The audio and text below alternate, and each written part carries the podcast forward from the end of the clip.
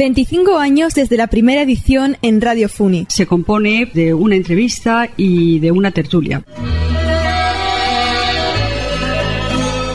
En el presente, también cuestionando. Se ha comido todo el guiso de la olla. ¿Por qué no friega ahora un poco las piedras y yo como?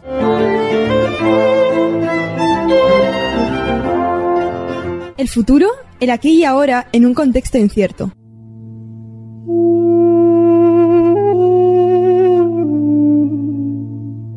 La luna sale a tiempo en Radio Clara, los viernes de 19 a 21 con redifusión en más de 14 emisoras. Presenta y dirige Enrique Tebar.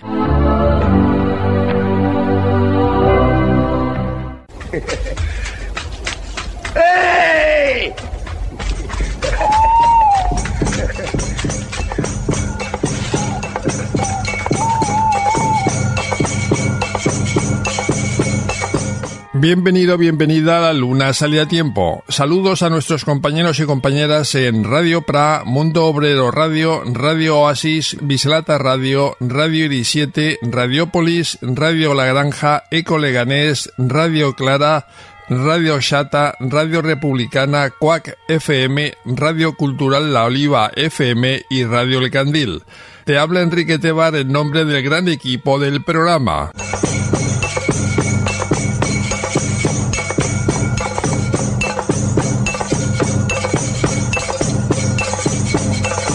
Iniciaremos nuestros espacios con Claro de Luna. La buena noticia de hoy es el 30 aniversario de Radio Topo. Tendremos como invitado a Javier Serrano, cofundador de esta emisora independiente.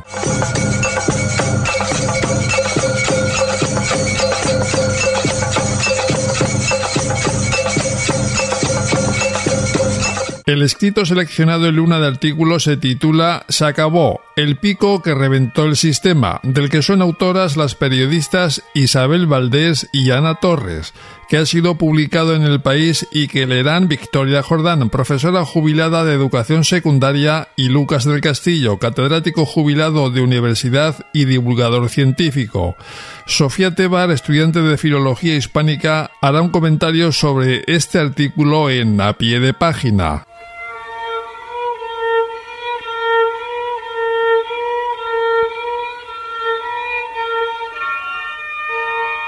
La luna cultural la dedicaremos a la ciencia, el arte y el ecocristicismo. Lucas del Castillo ha entrevistado a Gerardo Stubin, profesor de botánica en la Universidad de Valencia, que tiene una exposición en el Jardín Botánico de esta ciudad.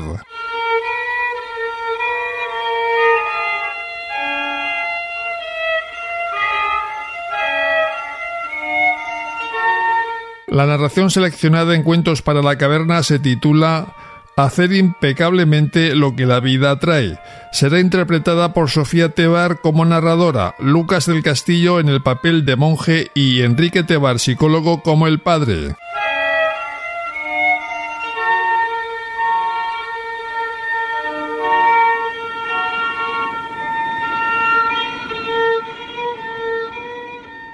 Aldeo de Santa Teresa es el espacio que produce Carrevolta. En la edición de hoy, Rosa Oltra, miembro de esta organización, entrevistará al arquitecto Carmel Gradolí.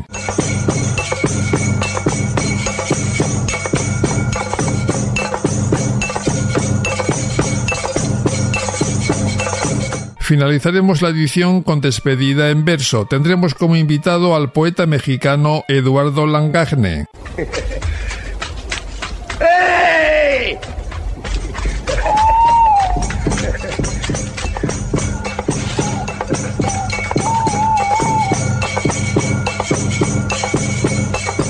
La Luna sale a tiempo en la onda de iniciativas alternativas, sostenibles e innovadoras en el medio rural. En la España vaciada, el derecho y la necesidad de dotarla de servicios públicos.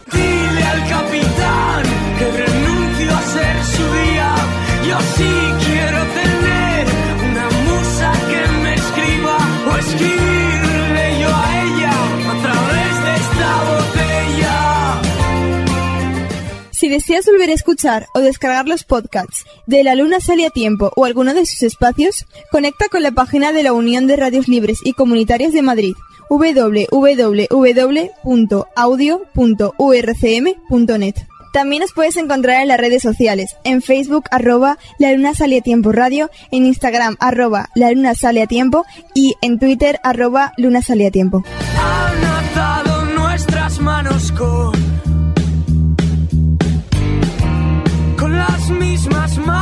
Manos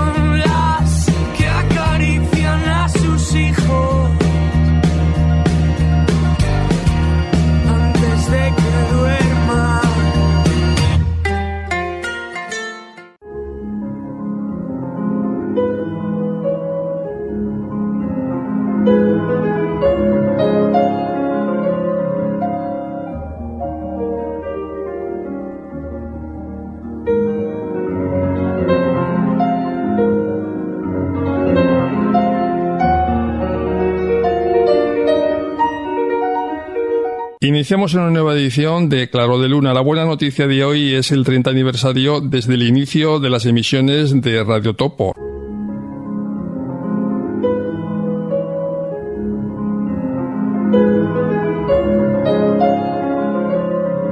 Nos acompaña Javier Serrano, miembro de Radio Topo. Buenas tardes, Javier. Hola, buenas tardes. Radio Topo es una radio libre. ¿Qué es una radio libre? Es una radio autogestionada en la que cada uno pues aporta las capacidades que tenga, no solo capacidades de hablar en radio, sino para el mantenimiento de la radio. Ahí todo el mundo aporta sus capacidades y lo que recibimos a cambio pues es una satisfacción por el trabajo bien hecho. No hay ningún tipo de remuneración económica ni nada de eso y no dependemos de instituciones.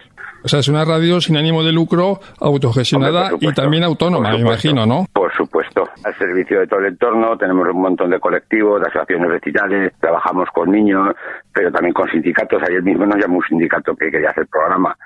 Estamos integrados en el entorno, pero aquí participa todo el mundo, aquí no hay usuarios. Y en el capítulo de publicidad y patrocinios, ¿qué habría que destacar? Pues que nunca hemos tenido ni vamos a tener. en el manifiesto Villaverde nosotros estamos plenamente de acuerdo con él y nosotros ninguna radio libre de Aragón ha tenido nunca publicidad ni patrocinios. La organización es horizontal, ¿eso qué quiere decir? tiene que haber un presidente, tiene que haber un secretario, pero ahí las decisiones se toman todas por asamblea. ¿Se puede decir que la información que se emite en una radio libre es veraz pero no imparcial? Es que nosotros siempre hemos presumido de eso. De hecho, hay una cuña muy antigua de Radio Topo que dice Radio Topo la información más veraz y menos objetiva. Nosotros presumimos, cuando los medios convencionales siempre presumían de independientes, que es mentira, porque todos se deben a algo, nosotros tomamos posición. Nosotros informamos sobre lo que nos es cercano sobre todo, pero tomando una posición. Casi todas las radios libres somos plurimilitantes. No solo estamos en la radio, sino en más movimientos sociales. Por supuesto que tomamos postura. Las radios libres en España se iniciaron en 1978 y hubo un acuerdo en el año 1983 que se denomina Encuentro de Villaverde, que tú antes has hecho referencia. ¿Qué supuso este año y este encuentro? Cuando se intenta liberalizar el precio del radio eléctrico, están desde quienes quieren usar la radio como una herramienta para difundir las movilizaciones sociales, pues como nosotros, pues al servicio de los colectivos, de los vecinos, y luego hay quienes lo buscan, pues a lo mejor un medio muy gratificante de vida. Hay gente que de- desde el principio pues dijo, yo aquí tengo vocación de periodista, me gusta la comunicación, pero se plantean como un futuro. Por ejemplo, la primera radio que emitió sin licencia en Zaragoza no tenía nada que ver con una radio libre. Luego se cometió una radio pirata en Madrid y el que la inició acabó de corresponsal de la COPE en Casablanca. Entonces había que definir quiénes eran los que iban por la línea reivindicativa y luchadora de la radiodifusión. Pues ahí en Villaverde dijo, nos definimos así y consideramos que una radio libre tiene estos puntos, pues es autogestionada, no emite publicidad, está al servicio del entorno en el que se integra, propone una, forma de vida alternativa. Eso significó marcar una diferencia con otros mil modelos, pero esto ocurrió en Italia, ocurrió en Francia, ocurrió en todos lados. Aquello fue una desbandada. Luego hubo que pase las radios municipales, porque también ya para el 83 empezaban muchas radios libres, entre comillas, por no tener licencia, pero en realidad están promovidas por ayuntamientos. Entonces, en el sexto encuentro de Villaverde, en mayo se cumplieron 40 años, más o menos, ¿quiénes se apuntan o consideran que la radiodifusión está en este sentido? Pero luego va a seguir habiendo mil otros modelos o formas de entender la radiodifusión. Javier, ¿existe una organización que agrupe a las radios libres en España? Organización formal no. En el cuarto encuentro de Zaragoza se le puso el nombre de coordinadora estatal de radios libres, fue en el 82. Los tres primeros encuentros fueron en Barcelona, el cuarto fue en Zaragoza, el quinto fue en Pamplona y el sexto que hemos hablado. Y se le puso ese nombre. Una coordinadora de radios libres, ojo que estoy usando el término radios libres, no existe no existe formalizada. Lo que sí, por ejemplo, existe la Federación Aragonesa Radios Libres. Es así. O sea, a nivel territorial sí que existen varias. La de Aragón está registrada el 10 de junio del 91. Es la más antigua en funcionamiento del Estado, en activo. Pero a nivel estatal sí que existe una coordinadora, pero no con papeles. Y nos reunimos, tenemos nuestros encuentros, intercambiamos información y estamos con mi Bueno, ahora con la ley audiovisual nos hemos movido bastante.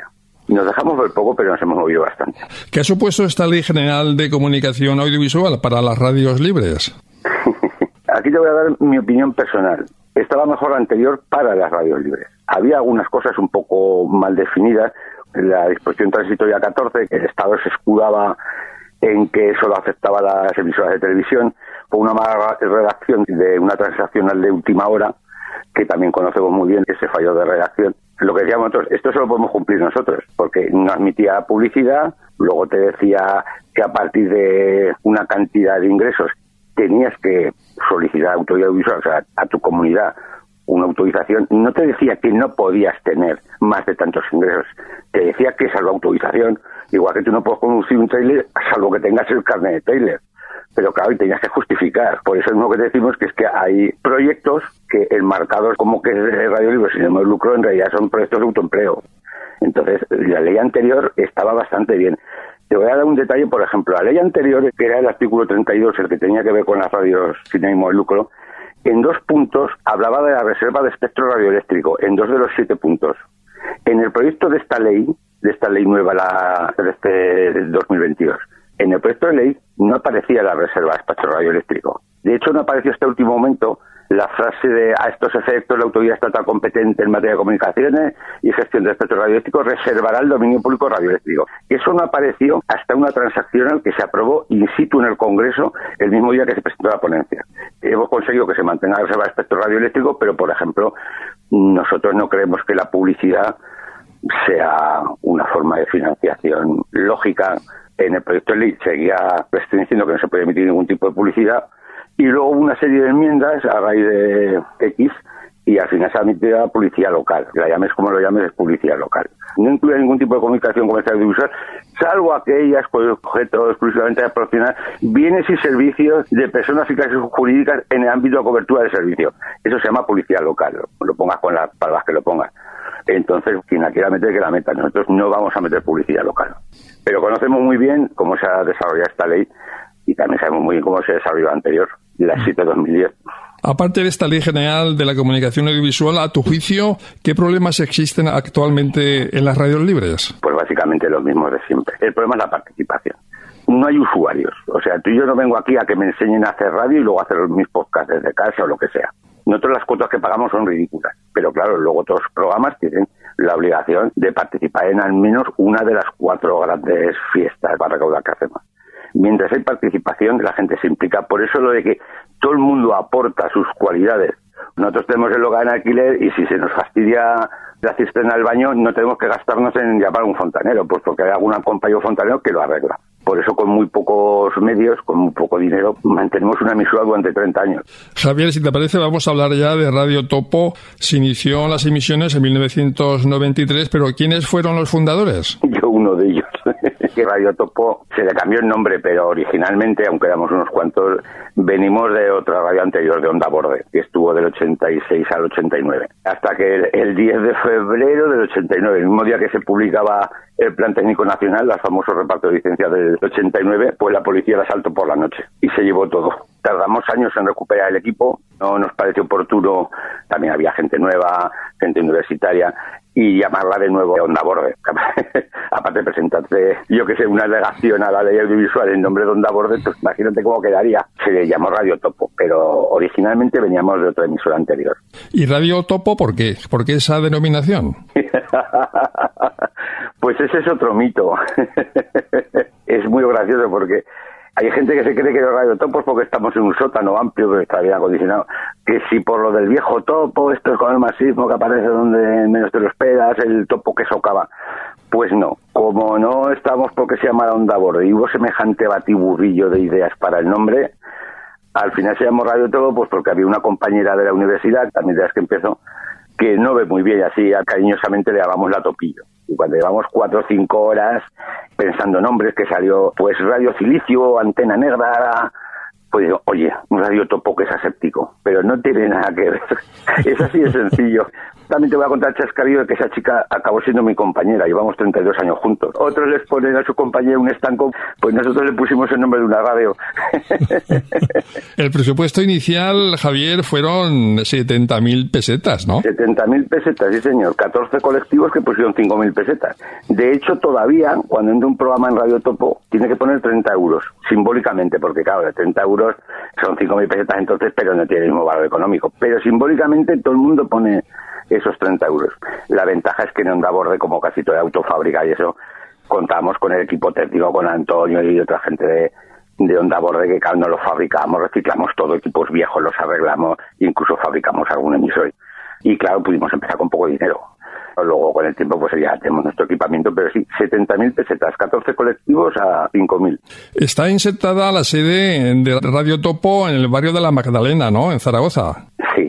¿Y el estatus socioeconómico de este barrio cuál es? Se integra dentro del casco viejo en general. Entonces, hay calles del casco viejo, pues las calles que dan, por ejemplo, a Plaza del Pilar, que el estatus económico es uno. Pero, por ejemplo, el barrio de la Magdalena, aparte de que afortunadamente es un barrio muy multicultural, renta tirando a bastante baja. Últimamente ha mejorado bastante cuando empezó Radio Topo, aquello era el nido del caballo de toda Zaragoza. O sea, ahí en los portales tenían la gente pinchándose para que explicar lo que eran los barrios profundos en los años 80-90. Ha mejorado, pero es zona trabajadora principalmente. Históricamente, desde que yo era niño, el local donde estaba era sede del colectivo por la paz y examen cuando yo tenía 16 años. Estamos en un local que tiene mucha más historia que Radio Topo.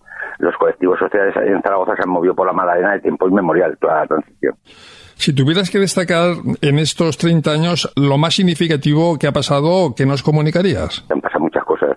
La digitalización de los archivos de la Federación Aragonesa de Radios Libres. ¿Eso puede ser un hecho importante? Es que casualmente te estoy hablando desde el archivo de la Federación. Es que nosotros hemos heredado mucho material. Y llegó un momento que dijimos, oye, pues lo fuimos escaneando, te refieres a la topoteca. En papel digo, el día que esto desaparezca no lo conocería nadie precisamente es lo que me encargo de ir escaneando y subiendo. Lo que dice en la presentación de la topoteca, ojo, que casi todos los errores y problemas que vivimos ahora se vivieron antes y hay que aprender. No está colgado todo lo que tenemos, pero hasta la última noticia está puesta por algo, porque hay algún dato, alguna cosa para que le guste investigar. O sea, las noticias no están puestas aleatoriamente ni está colgado. Desde aquí estoy viendo el estante y te puedo asegurar que hay unos treinta y tantos, cuarenta archivadores de cartón tenemos aquí de material. Hasta ahora, hasta el día de hoy, hay dos o tres de última ley audiovisual. Yo me acuerdo que históricamente cuando una radio pirata se te ponía encima, huías. La primera que fue la COPE. Tuvimos una guerra con ellos en el año 2005 que le fuimos poniendo pequeños repetidores en casas que nos ofrecían familiares, amigos, compañeros y le dejamos la cobertura como un queso gruyere y se tuvieron que ir, que no tenían licencia para emitir FM en Zaragoza. La última fue esta Decisión Radio, que acaba de cerrar. También intentó ponerse en el salado. Incluso con Aragón Radio, las huelgas generales, nuestra primera emisión un día la huelga general de emisión no nos funcionaba y salíamos por todo el día. que van a venir por nosotros? en todo el casco viejo de Zaragoza, las huelgas generales, por ejemplo, el seguimiento, cuando había una huelga general, la voz de la huelga éramos nosotros. De hecho, teníamos un puesto de aprovisionamiento en el local para que los piquetes y gente que va por ahí, pues echas un café y... Vamos, si te parece, hablar de financiación. Me imagino que la cuota que te referías antes es una forma de ingresar, pero también conciertos y actividades que programáis ingresamos mucho más actividad, ya te digo, si la gente participa. Aquí se pagan 15 euros por programa a la semana. Si el programa lo hacen cinco personas, les toca 5 euros, les cuesta más ir y venir en autobús. O sea, la cuota es divisoria. Luego tenemos unos socios de apoyo que ponen dos euros al mes, que tenemos cincuenta y tantos, y un teaming que hay una veintena. Pero nosotros nos financiamos, pues la cinco marzada, que emitimos en la calle del parque, más que financiarnos por dejarnos ver y la Semana Cultural de la Magdalena, que ha sido hace poco, íbamos a hacer el concierto y nos cayó la tromba de agua, y aún así acudió la gente. Ahora para el caemos un bermutito y alguna cosa más. Pero nos financiamos de actividades nuestras, conciertos, fiestas. De vez en cuando nos acordamos de hacer camisetas. La gente participa, pues nos hace falta poca. ¿Cuántas personas están participando ahora en Radio Topo? A ojo, eh, te lo digo, por circunstancias familiares yo bajo poco a las asambleas, me encargo de archivo, técnica.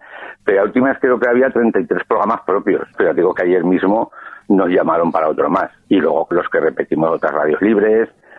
Tenemos un par de proyectos ahora. Hay un programa que se hace con niños precisamente del barrio Madalena, de situación social un poco problemática y queremos completarlo con podcast que nos lleguen de colegios del barrio. Queremos hacer un informativo P a nivel de Aragón con noticias de colectivos que no sean de Zaragoza, que ese problema que tenemos, que es que Zaragoza se chupa todo aquí en Aragón.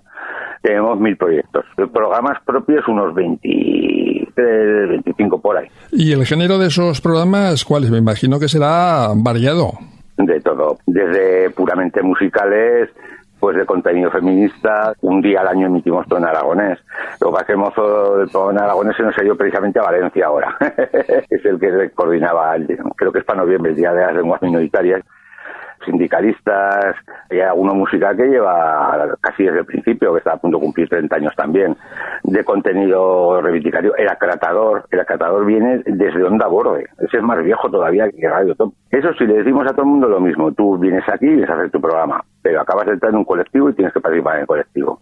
Tienes que venir a una cátedra de asambleas mínimo, tienes que participar en esto, y a partir de ahí lo puede hacer de lo que quiera tenemos una línea ideológica para el estatuto. Estamos comprometidos con tal, con tal, con tal. De hecho, pone que estamos comprometidos con la insumisión. Digo, oye, para una batalla que ganamos no lo vamos a quitar. Tú no tienes que hacer programas de insumisión, pero no puedes ponerte aquí a atacar al movimiento antimilitarista, que eso nos ha pasado con alguna y con las puertas. O sea, tú haz de lo que quieras, pero no puedes ir contra el ideario de la radio. Javier, ¿emitís por FM y por Internet? Sí, y luego los podcasts. De eso ya se encargan otros más jóvenes. Yo soy más de papeles.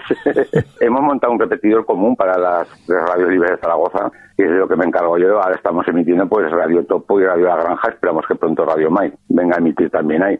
Pero sí, el último proyecto que hemos hecho es un repetidor propio para no tener que pagar alquiler de repetidores a los piratas. O sea, tenemos nuestro repetidor propio. Ha sido el último proyecto. Si hablamos ahora de voluntarios y voluntarias, ¿qué perfil tienen estas personas que participan en Radio Topo? Pues ahora va bajando un poquito la media de edad, porque estamos una media de edad por encima de los 40, 40 y algo. Pero perfil todos, tanto tipo de programas. Lamentablemente, como ocurre, hay más participación masculina que femenina tienes desde las chicas que trabajan, que te cagas, el programa de Gusantina, que es el que se hace con niños de la Madalena que te he dicho, a gente jubilada de banca que hacía programas de SGT y de todo. Perfil no hay.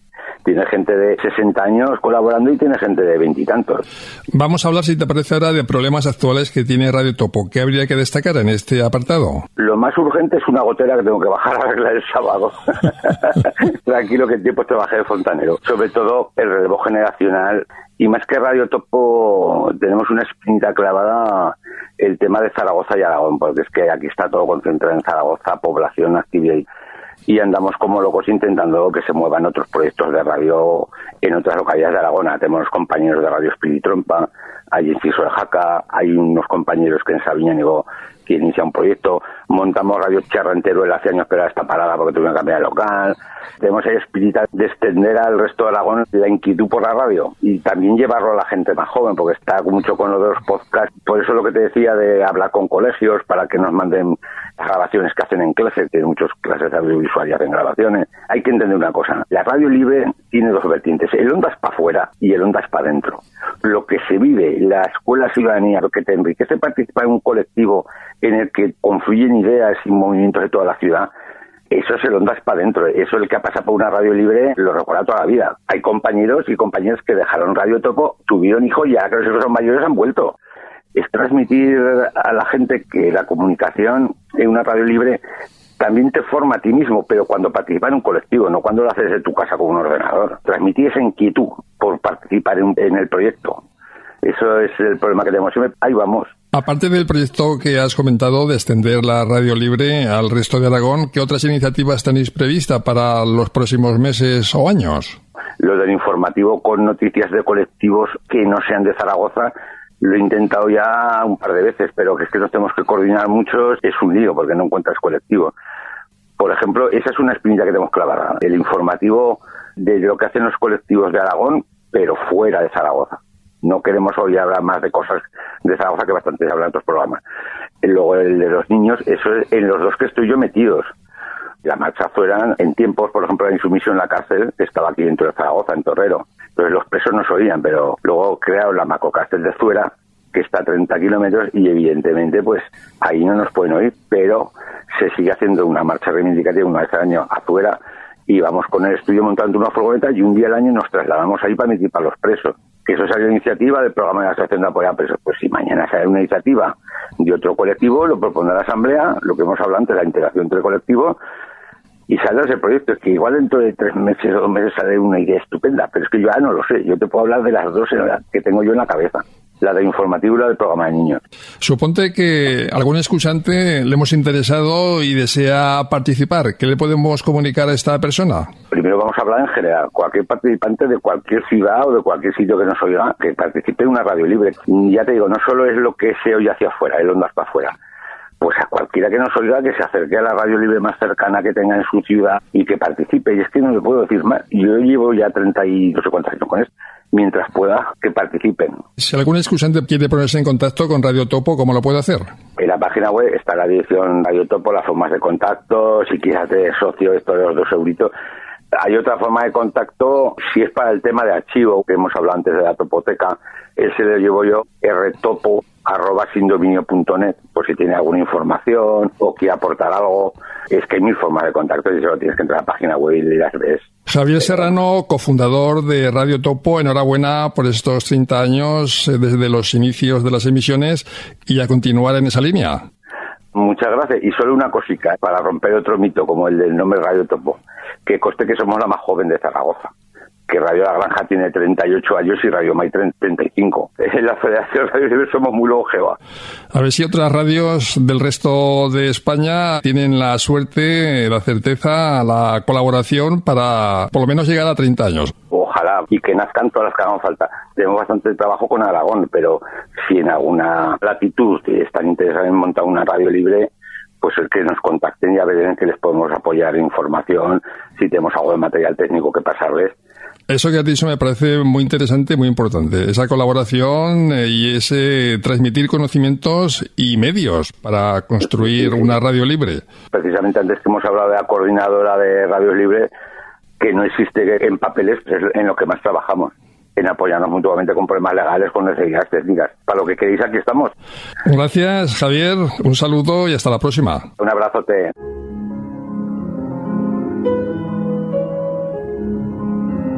thank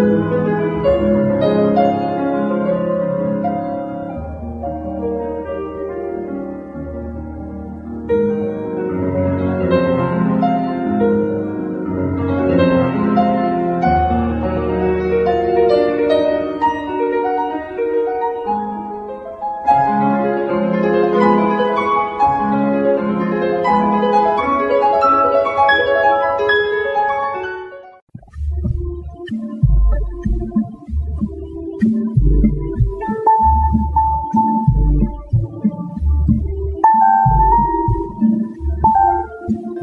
El escrito seleccionado en la edición de hoy de Luna de Artículos se titula Se acabó, el pico que reventó el sistema, del que son autoras las periodistas Isabel Valdés y Ana Torres Menárquez, que ha sido publicado en el país y que leerán a continuación Victoria Jordán, profesora jubilada de educación secundaria, y Lucas del Castillo, catedrático jubilado de universidad y divulgador científico. Dice así.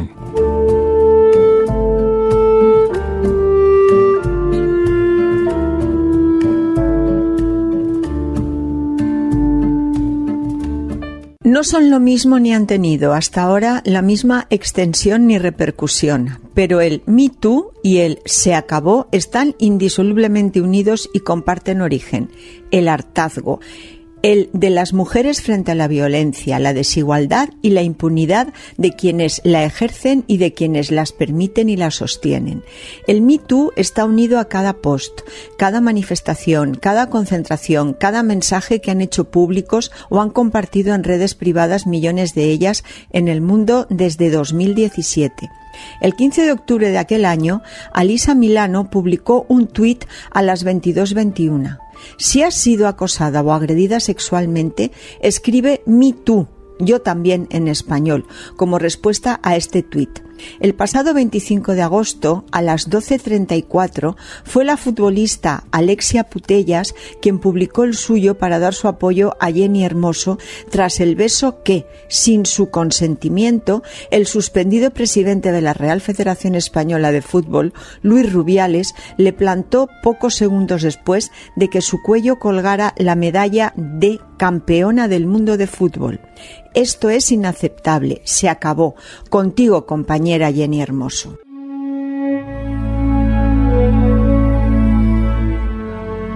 Ese se acabó, se hizo viral, como en su momento ocurrió con el Yo también, porque ambos concentran ideas y experiencias comunes a la inmensa mayoría de mujeres. Ninguno puede entenderse únicamente como el apoyo a un hecho concreto, sino la expresión de lo compartido. Aquel pico como lo llamó Rubiales, no era un pico, sino que reflejó décadas en que las mujeres han recibido tantos otros picos. No es lo concreto de un hecho, sino la acumulación de muchos que se han naturalizado y normalizado dentro del sistema. Mientras que el Me puso de manifiesto sobre todo agresiones y abusos que son socialmente más fáciles de identificar por la gravedad que implican, él se acabó lo ha hecho con todas aquellas pequeñas cosas que se producen todos los días, cada día, y que en realidad no son pequeñas, sino la base de la estructura.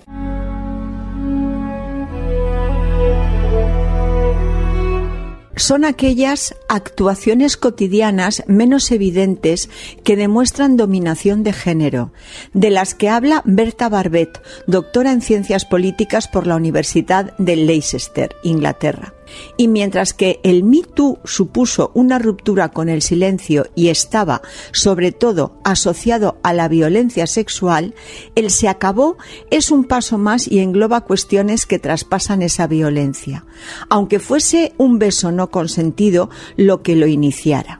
El se acabó tiene en sí mismo la carga de significado que implica romper la estructura, cambiarla, acabar con todas aquellas prácticas y actitudes que la mantienen y por la que todavía hay quien no ve nada malo en aquel pico.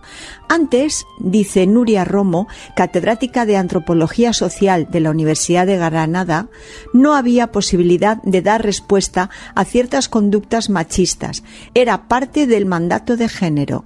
La mujer estaba llamada a mantener el decoro, a mostrarse sumisa. Ahora eso ha reventado y la sociedad es más consciente de cómo se siente la mujer.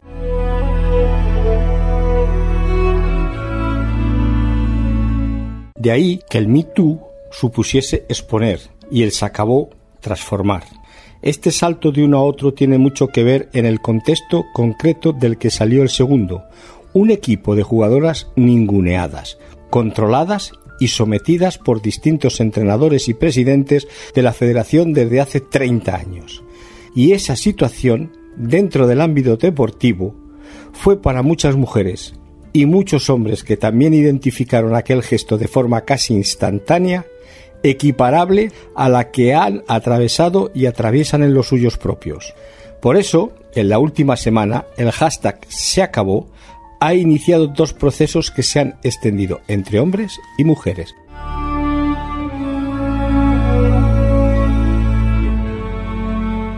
El primero el de revisión. A muchos de ellos esto les ha llevado a recordar y reflexionar sobre el pasado, dice Daniel González, un hombre de 34 que pensó en si alguna vez había ocurrido algo así en su vida. Víctor López, de 36, afirma que no ha sido tanto ese caso concreto, sino cómo ha cambiado la sociedad, y ha sido en los últimos años cuando ha ido haciendo esa reflexión. En ellas no solo ha provocado esa reflexión, sino que ha despertado algunos recuerdos que hoy ubican de otra forma. Eso ha hecho que mujeres de distintas edades y lugares hayan empezado a destapar historias en las que fueron víctimas de abuso de poder en lugares públicos frente a ojos de terceros, casos, por ejemplo, de acoso laboral por parte de superiores en medio de un lugar de trabajo.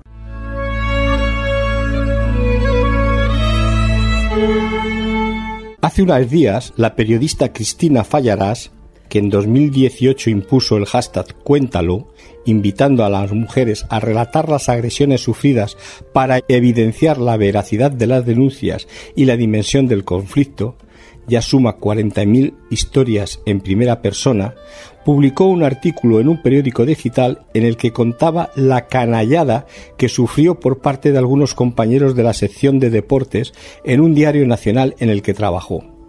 Su intención fue unir el fútbol y lo laboral, ya que, según cuenta, se preguntaba cuántas mujeres habrían recordado agresiones sufridas tras escuchar las palabras de Luis Rubiales decenas de mujeres comenzaron a mandarle sus relatos y ella fue publicando algunos de ellos en su cuesta de Instagram.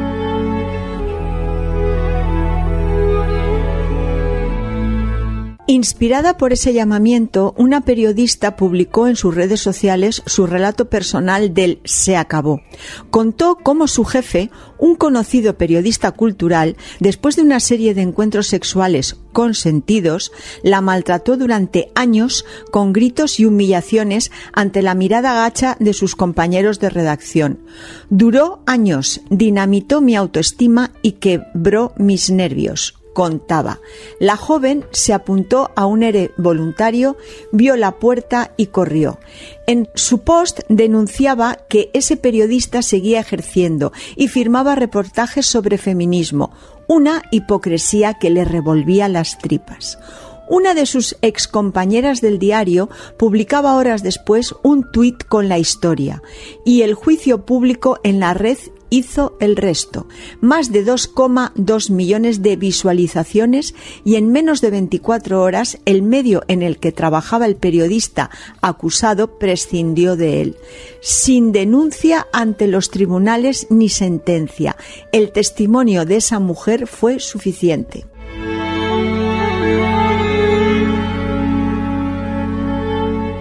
Barbet, la politóloga, advierte que los riesgos de esta nueva oleada de denuncias públicas se convierta en una guerra de sexos en las redes sociales y de cómo señalar y perseguir a un solo hombre y acabar con su carrera puede enturbiar el objetivo del fondo.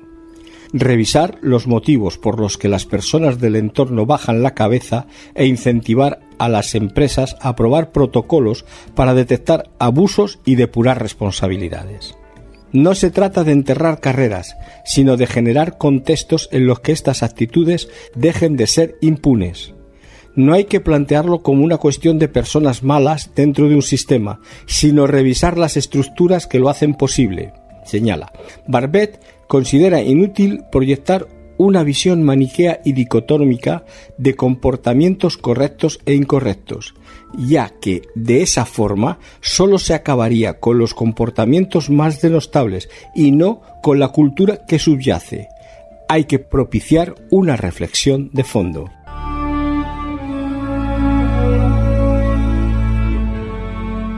Tras el caso Rubiales en Twitter, han circulado hasta quinielas con nombres propios de quienes podrían ser los próximos hombres en caer.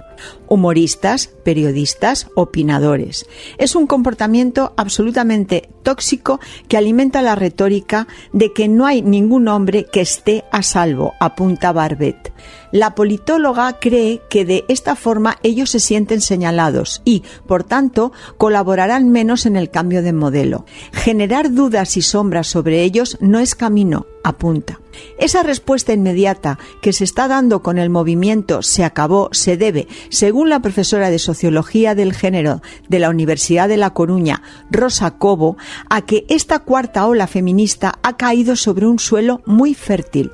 Una vez que las mujeres han conseguido ser creídas, ahora buscan cambios drásticos, evidenciar los múltiples micromachismos normalizados y frente a los que dicen basta.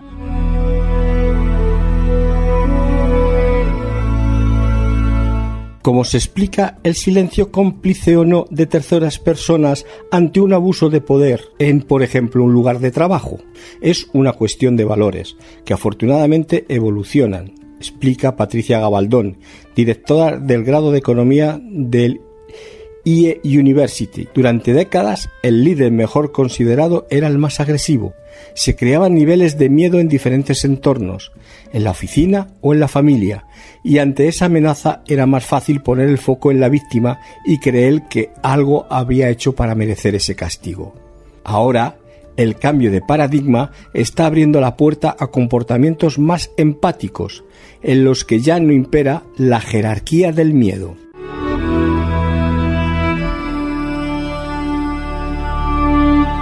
A diferencia del Me Too, en el se acabó, no todo lo que se denuncia y el reproche social que genera supone legislativamente un delito. La catedrática de Derecho Penal de la Universidad de Cádiz, María Acale, cree que, a diferencia de los abusos denunciados con el primero, en el segundo la respuesta penal no siempre es la idónea. Preguntada por el caso Rubiales, explica que no hay que analizar los hechos como si la única calificación fuese la agresión sexual hay un nuevo delito de trato degradante. El artículo 173.4 de la Ley Orgánica 10 2022 que contempla comportamientos que atentan contra la integridad moral por ejemplo. En lo que está de acuerdo con el resto de expertas y tras dos semanas de análisis de lo sucedido, es que la sociedad ha pasado de una tímida denuncia por parte de muchas mujeres en el Me a un movimiento que ha dado un golpe en la mesa. Es un punto y final a las situaciones de indignidad hacia las mujeres. Para ella, en estos años se ha producido una reflexión social sobre el consentimiento y hasta dónde llega el ámbito de autonomía de una persona.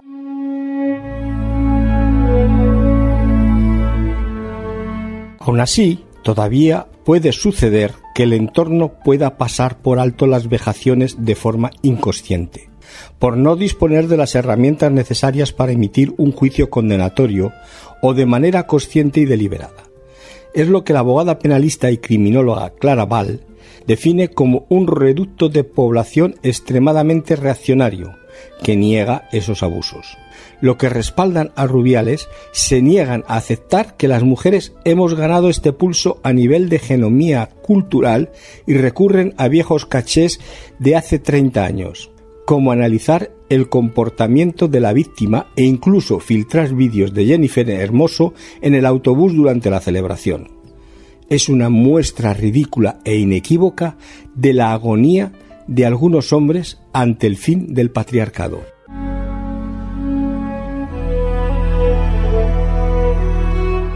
Sin embargo, entre ambos movimientos hay una diferencia que refleja el cambio, paulatino pero sólido, que ha trabajado el feminismo, la sociedad en estos seis años. El Me Too comenzó a través de la denuncia directa de Milano. El se acabó aunque acuñado como tal por Putellas a través de su tuit cinco días después de lo que sucediera, lo hizo de forma inmediata, a través de post de ciudadanas y ciudadanos que lo estaban viendo por televisión y que identificaron todo lo que significaba aquel beso no consentido a través de la conciencia feminista que ha permeado en la última década. Al Me Too le hizo falta una voz propia para arrancar, la de quien denunciaba. En el se acabó, la sociedad ya estaba preparada para hacerlo sola, de forma autónoma e instantánea.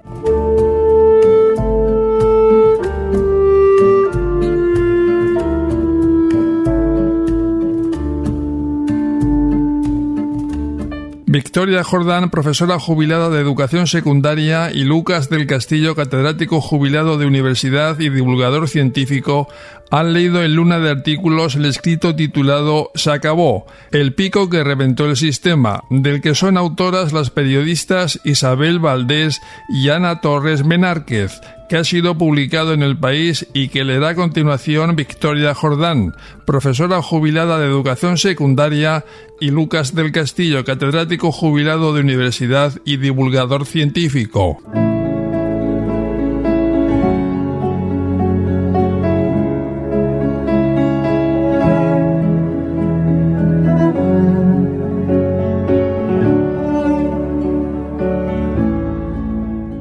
A continuación, Sofía Tebar, estudiante de Filología Hispánica, nos comentará a pie de página algunos elementos del contenido del artículo que acabamos de escuchar, y lo hará desde la perspectiva lingüística, histórica o cultural.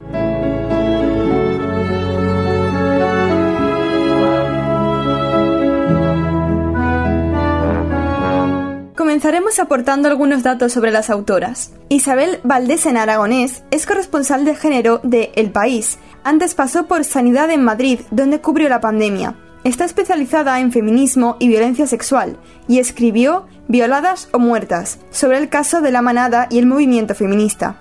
Es licenciada en periodismo por la Complutense y tiene un máster de periodismo UAM El País.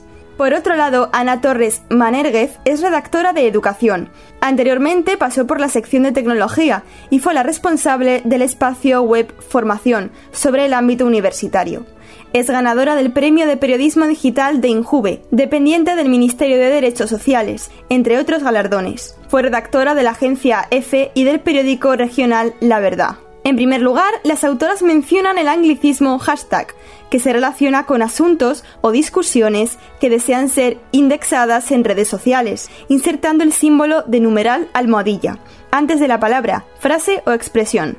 Cuando la combinación es publicada, se transforma en un hiperlink que lleva a una página con otras publicaciones relacionadas al mismo tema. En castellano, se traduce por etiqueta, y lo adecuado es escribirlo en cursiva o entre comillas, según la Fundación del Español Urgente Fundeu RAE.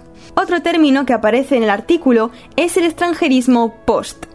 Texto escrito que se publica en Internet, en espacios como foros, blogs o redes sociales. Según Fundeu RAE, puede sustituirse en español sin problema por términos como artículo, normalmente referido a un blog o a un sitio web, entrada o publicación, en cuanto al verbo, se prefiere publicar un artículo o una entrada en lugar de postear, aunque también es habitual emplear subir o colgar. Asimismo, en el artículo se hace referencia a visión maniquea. El sustantivo maniqueísmo se emplea para referirse a una antigua religión o secta que tomó el nombre de su fundador, un persa y pensador del siglo III llamado Mani o Manes. A partir del diccionario de la Real Academia Española, DRAE, el maniqueísmo es la secta de los maniqueos, y en tono peyorativo es también la tendencia a interpretar la realidad sobre la base de una valoración dicotómica. Dicotómico se refiere a la dicotomía, que denota una contundente división en dos partes. Este término suele usarse en la actualidad en diferentes ámbitos, como el político y el filosófico, cuando se considera una verdad de manera radical a partir de dos aristas, bueno o malo, sin escalas intermedias.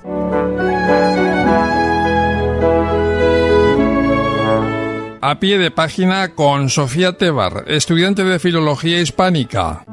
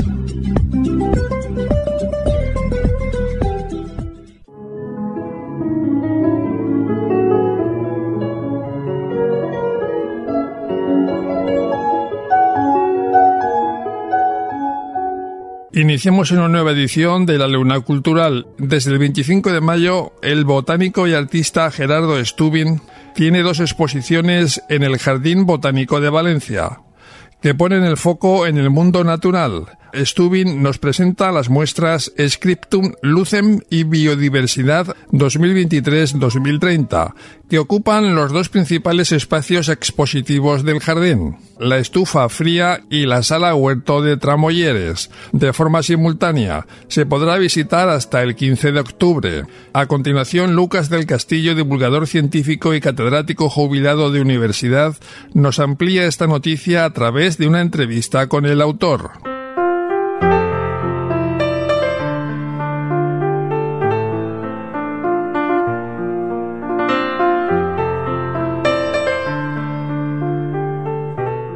Buenas tardes, estimados escuchantes de la Luna Cultural.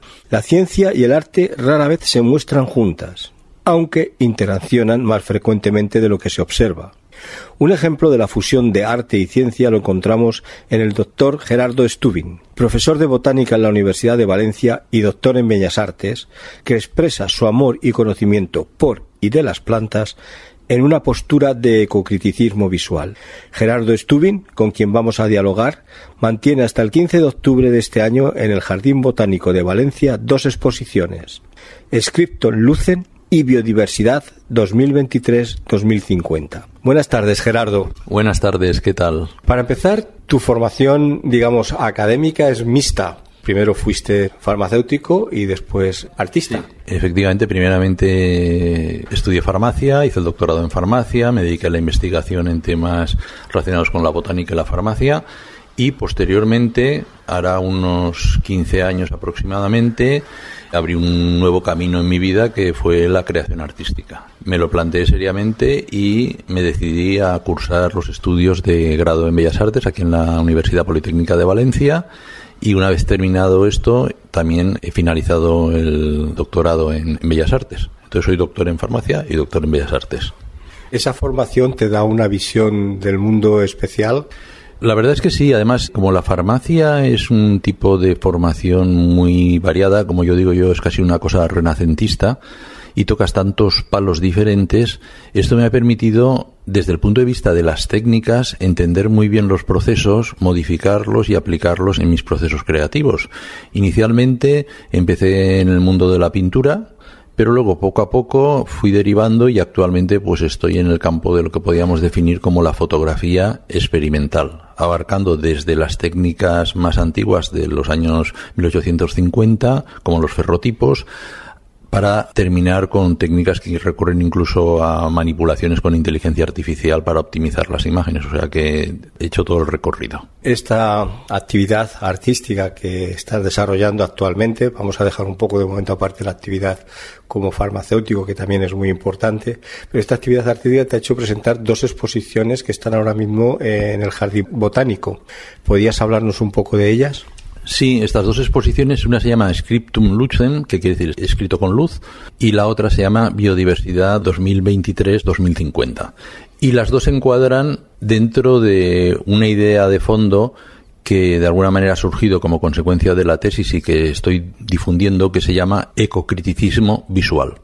El ecocriticismo es una corriente literaria que surge en Estados Unidos en los años 80 y que lo que pretende es denunciar y concienciar a la sociedad a través de las artes, sobre todo literarias, poesía, ensayo, etcétera, de la importancia que tiene el medio ambiente y de lo importante que es y de la implicación que tenemos que tener en su conservación. Sin embargo, eso se queda ahí en la parte literaria y yo lo que he hecho ha sido un poco copiar la idea del objetivo final, pero pensar en que a través de la percepción visual uno puede hacer que la gente se sensibilice con el medio ambiente. Y eso es lo que hace el ecocriticismo visual, o sea, buscar cosas que resulten visualmente atrayentes para empezar a valorar esas cosas que normalmente no vemos, porque además eso se cruza con otro fenómeno que se llama ceguera para las plantas o plant blindness, que está ahora también muy en auge, sobre todo en, en Inglaterra, y que viene a decir que nosotros estamos acostumbrados a ver a los animales pero no a las plantas, de tal manera que todo el mundo se sensibiliza muchísimo cuando ve un oso panda, pero cuando ve una plantita normalmente, si no es una rosa o un clavel, como que ya no existen más las plantas. Aparte de que den sombra y que hagan verde, ¿no? Y sea agradable tumbarse a dormir la siesta después de una paella, en el caso de Valencia, debajo de un pino. Pero ignoramos muchas de las plantas que nos rodean y que son muy importantes y que además nos pueden enseñar muchísimas cosas. Esta exposición tiene dos enfoques. Un enfoque es el enfoque fotográfico, como he dicho antes, histórico, porque se van presentando diferentes técnicas, pasando incluso por la fotografía Polaroid de los años 70, hasta llegar a lo que he dicho totalmente, digamos, digital, desde lo más analógico a lo más digital, y además con hibridaciones recurrentes entre ellas. Pero luego tiene la parte conceptual que gira en torno al ecocriticismo visual, y entonces está estructurada por series. Por ejemplo, hay una serie que se llama Clean Energy, que lo que hace es reproducir con una emisión macro la superficie de las hojas. Hay 300.000 especies de plantas con hojas aproximadamente y cada hoja es diferente y cada hoja es un panel solar y cada hoja nos sirve de modelo para desarrollar esa forma de obtener la energía. Pero curiosamente, cuando uno mira la ultraestructura superficial que tienen estas hojas, se puede percibir que están adaptadas de manera idónea para fijar o captar la radiación fotosintéticamente activa optimizada. En pocas palabras, que si nosotros copiamos esa estructura a la hora de hacer una superficie tipo panel solar para captar energía, el rendimiento que obtenemos es muy superior a si no lo copiamos. Pero es la estructura a nivel de micras. De hecho, se hacen unos moldes, hay un trabajo muy interesante sobre esto, se hacen unos moldes, como los moldes de la boca del dentista, pero sobre la superficie de la hoja. Y esa superficie, esa rugosidad, es la que luego se puede copiar y se ha demostrado que está en las zonas donde más luz se absorbe, tiene una estructura distinta que en las zonas donde menos. Y entonces, copiando esa estructura de las zonas que absorben más radiación ultravioleta, se pueden hacer superficies receptoras mucho más eficientes. Por ejemplo, pues ahora esto que está saliendo ya de no solo de los paneles, sino superficies, pinturas, casas, etcétera, que sean capaces de captar la energía solar. A través, digamos, un poco del ecocriticismo y del arte que estás desarrollando, se puede obtener un beneficio de tipo práctico. En realidad lo que ahí haces es enseñar a la sociedad que no lo conoce o a la gente que no lo conoce porque no está en ese campo las posibilidades que hay. Es una mezcla entre un enfoque romántico de apreciar la belleza de la naturaleza, pero al mismo tiempo con un enfoque de practicidad, incluso de practicidad hasta cierto punto egoísta, porque claro, cuando uno conoce las consecuencias de, empieza a pensar que le afectan directamente. Mi intención es que la gente se enamore de las plantas, no que intente sacar beneficio de las plantas, aunque implícitamente también lo pueda hacer es un enfoque, como digo, un poco de tipo romántico. Yo digo siempre que esto es como hay matrimonios que son por amor, hay matrimonios que son por interés y hay matrimonios que son por las dos cosas. Normalmente los matrimonios que son por las dos cosas tienen más probabilidades de perdurar en el tiempo y no extinguirse que los que solo se fundamentan o bien en el interés o bien en el amor exclusivamente, porque si el amor está reñido con el interés, pues a la larga muchas veces también surgen fricciones. Pero si uno está enamorado y encima tiene una solvencia económica que le permite vivir cómodamente, normalmente esa pareja tiene más posibilidades de perdurar. A lo mejor es un ejemplo un poco simplista, es muy importante que conozcamos las cosas y que sepamos apreciarlas, que las conozcamos, porque es que la capacidad que tenemos de observar la naturaleza, sobre todo a nivel del mundo vegetal, la tenemos muy limitada, porque no hay educación visual en ese sentido. En este sentido, la exposición Biodiversidad 2023-2030 pretende un poco denunciar esa pérdida de biodiversidad que hay, no solamente en las plantas, también en el mundo animal, pero en tu caso te centras en las plantas. Es una especie de happening porque el público puede participar activamente Básicamente la idea es la siguiente. Se llama 2023-2050 porque se estima que para el 2050 aproximadamente un 20% de las especies que hay actualmente en el planeta se habrán extinguido.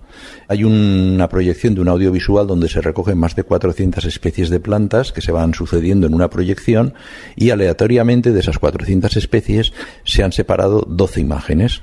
Esas 12 imágenes se han plasmado en formato físico sobre la pared en papel.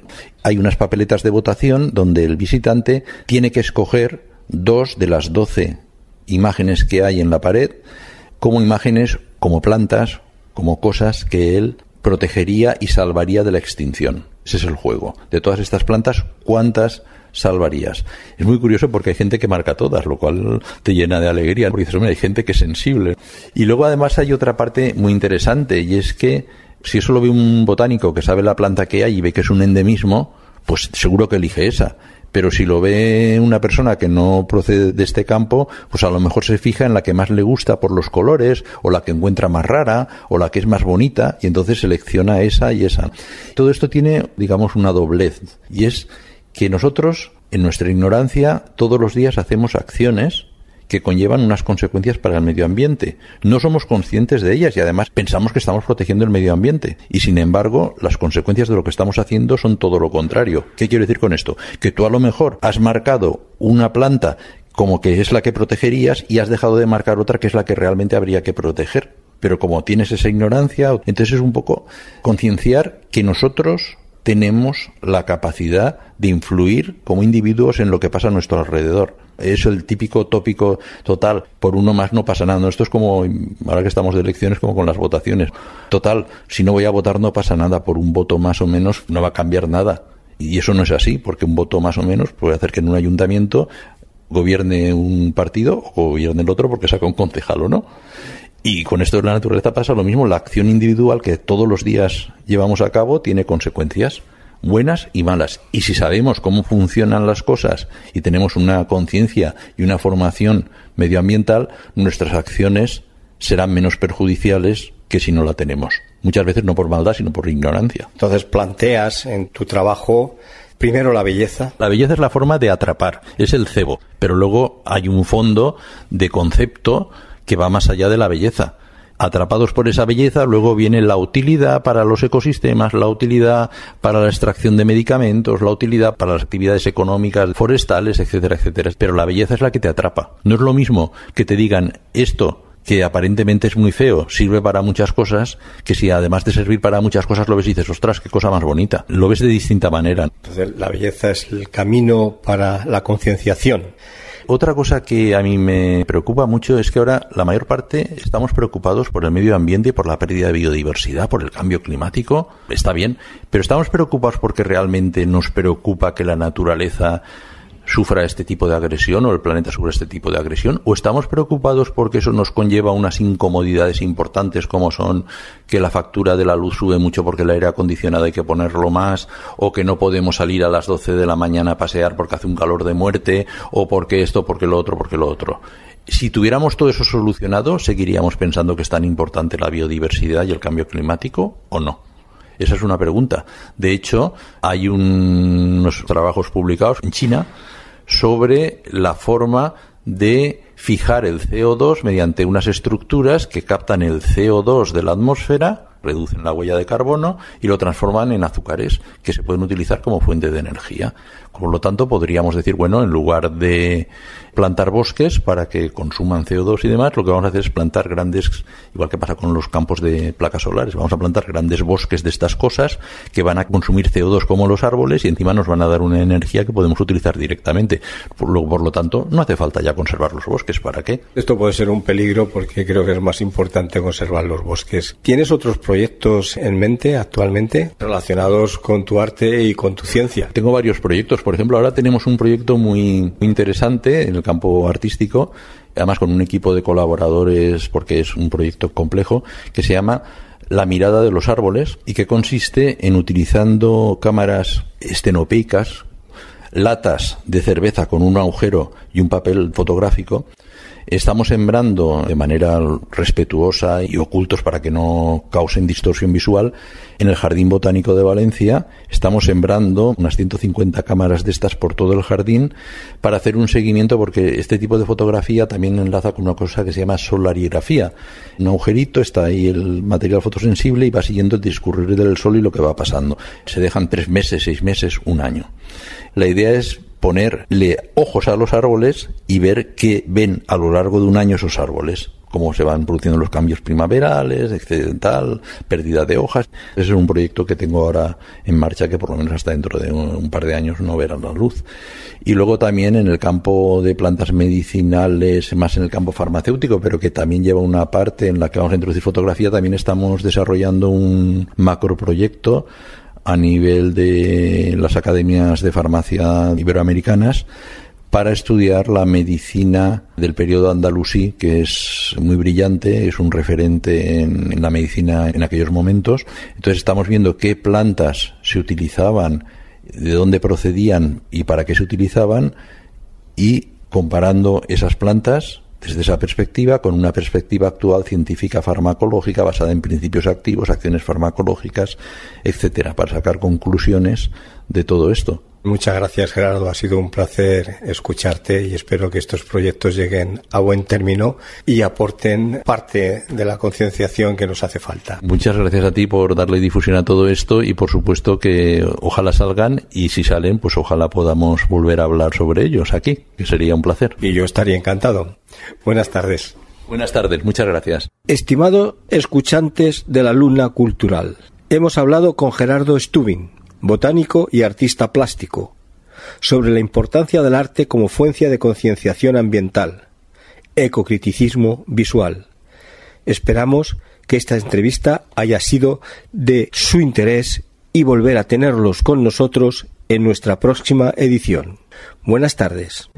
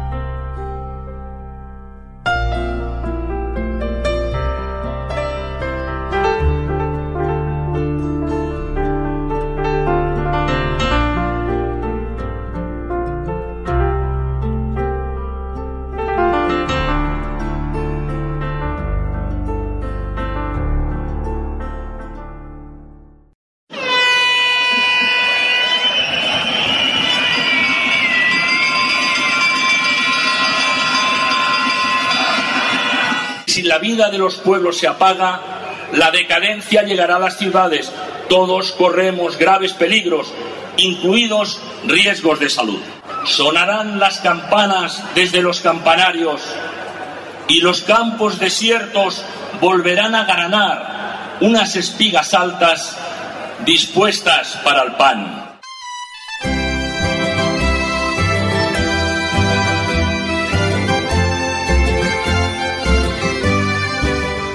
La luna sale a tiempo, con Enrique Tebar, Radio Clara.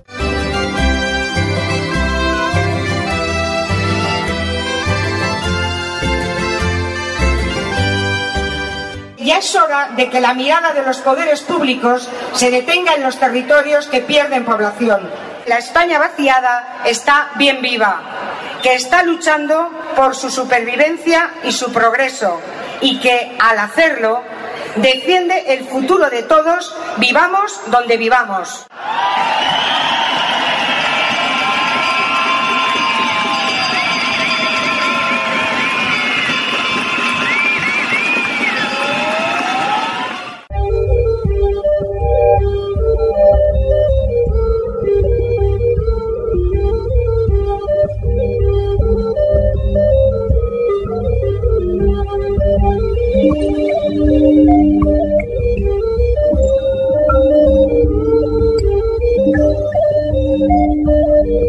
La aceptación es capacidad para asumir la realidad por parte de una persona. Es un proceso de adaptación que conlleva asumir que hay aspectos o situaciones que no podemos modificar y que hay que asumirlos como son.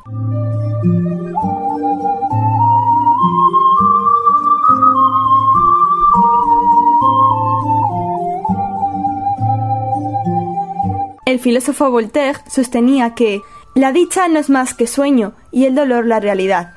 El líder espiritual Osho decía que crecer supone enfrentarse a la realidad, afrontar los hechos sean los que sean. El escritor Jack Welch afirmaba, enfrenta la realidad tal como es, no como era o como deseas que fuera. El licenciado en comunicación social Reni Jagoseski afirma que la queja, la crítica, los celos, la envidia y la mentira son las cinco formas más comunes de resistencia a la realidad. El escritor Mario Vargas Llosa considera que el escándalo en nuestros días no consiste en atentar contra los valores morales, sino contra el principio de realidad. El escritor Javier Sanz afirma que solo hay una lección, la realidad. Finalmente, el escritor Pau Auster considera que lo real siempre va más allá de lo que podamos imaginar.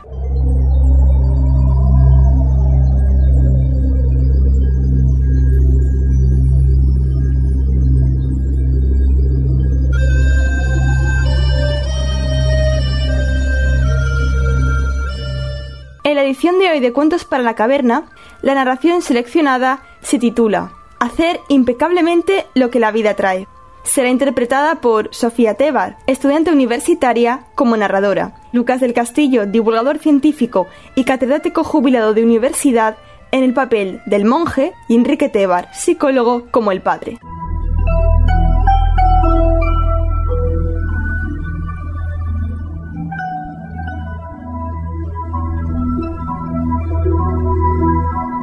Cuentan que la bella hija de un comerciante quedó embarazada de su novio.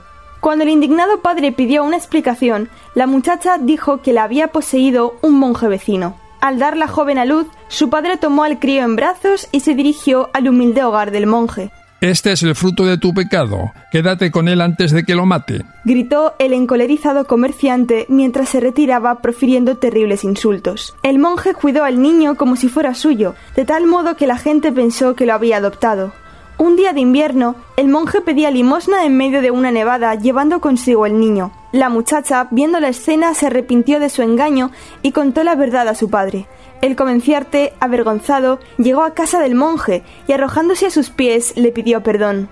El monje preguntó tranquilamente ¿Quién es el niño otro padre?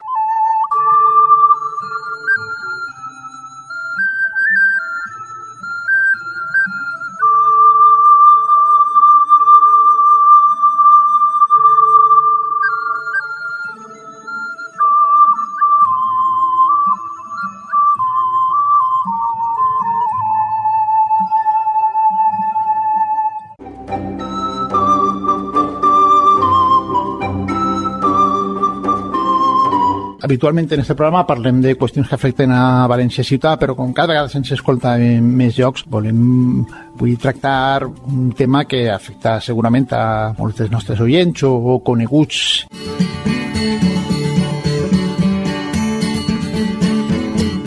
Josep Martínez, miembro de Carrevolta.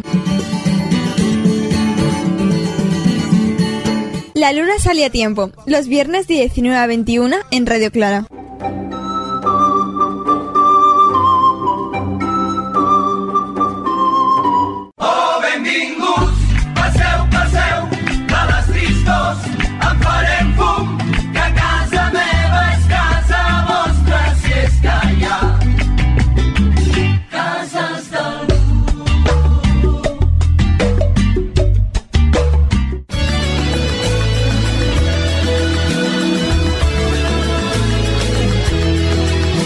La voluntat i el coratge, car revolta. El pes de l'ètica i del compromís, car revolta.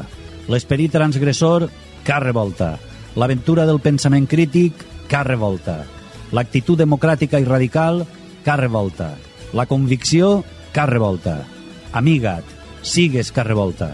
Si vols més informació, entra al web carrevolta.org.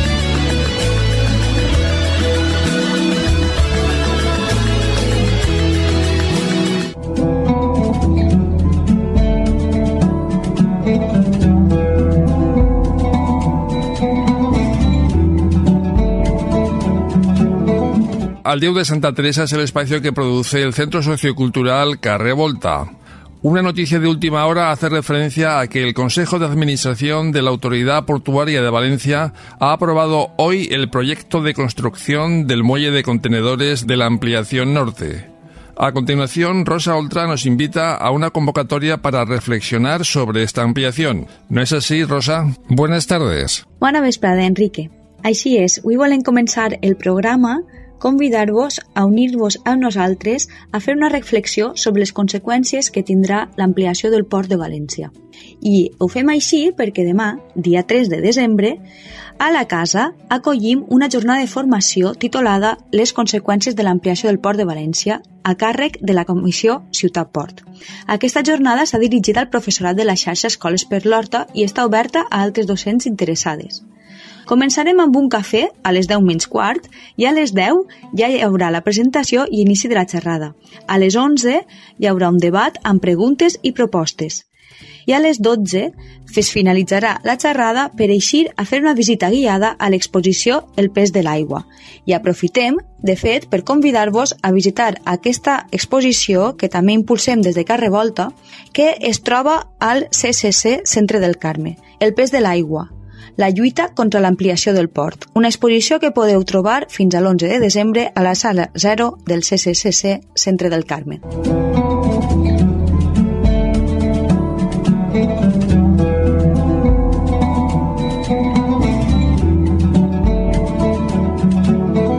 Benvingudes a totes a una nova edició del 10 de Santa Teresa. En el programa d'avui, en el nostre nucli central, en l'entrevista, el nostre company Josep Martínez entrevistarà a Carmel Gradolí sobre la tertúlia d'arquitectura de Carrevolta. A continuació, el company Adelí Martínez ens portarà la cita musical amb El roig al calendari. I finalitzarem el programa amb els tallers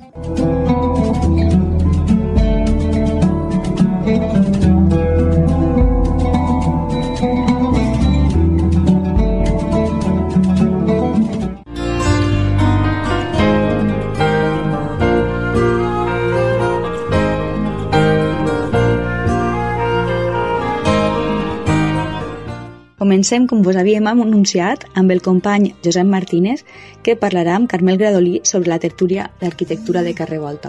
Bona vesprada, Josep. Bona vesprada. Com has avançat, passem a l'entrevista d'avui. Tenim amb nosaltres a Carmel Gradolí. Bona vesprada, Carmel. Hola, bona vesprada. Carmel és arquitecte i avui ha vingut a parlar-nos d'una de les iniciatives de trajectòria més llarga a Carrevolta, com és la tertúlia, o crec que tertulieta, diuen ells, d'arquitectura. Diguem que és una iniciativa ja de ja recorregut. Dieu vosaltres que fa 30 anys que està en marxa, és així, Carmel? 30 anys, més o menys, perquè ja, com som una gent major, no ens recordem molt bé quan van començar. I hem calculat que va ser l'any 92. Però seria el 92 o seria el 93, però per ahí. En qualsevol cas, més temps que Carrevolta de la tertúlia. Perquè efectivament no començar a Carrevolta, estigué abans en altres espais. On va estar? Sí, la tertúlia va ser una iniciativa de Carles Dols, arquitecte que feu Carrevolta, coneix a Carles Dols, arquitecte significant de la ciutat, un Xur Ramírez, arquitecte que desgraciadament va morir l'any 94, però que era una figura destacada de l'activisme social eh, valencià que va estar en les lluites que rescataren el Saler i el riu, per exemple. Ell, des del Col·legi d'Arquitectes, també va fer una tasca important per la millora urbanística de la ciutat. I la tercera persona que va pensar en la tertúlia va ser David Hammerstein, professor, també activista de la ciutat. Varen pensar en un moment en què el Col·legi d'Arquitectes pareixia que anava derivant cap a lo que ha arribat a ser, anava deixant a poc a poc la seva independència diguem, respecte al poder i aquest paper crític que tenia, van pensar que buscar altres fòrums i van convocar a diverses persones que coneixien, entre elles estava jo, i van començar a ajuntar-se. Al principi, recordo que anàvem al Cafè Lisboa, quan estava encara en el carrer dels Cavallers, però varen també en algun lloc de la plaça del Tossal. Ja veus que és ara la plaça del Tossal. I en aquell moment començava a ser massa complicat.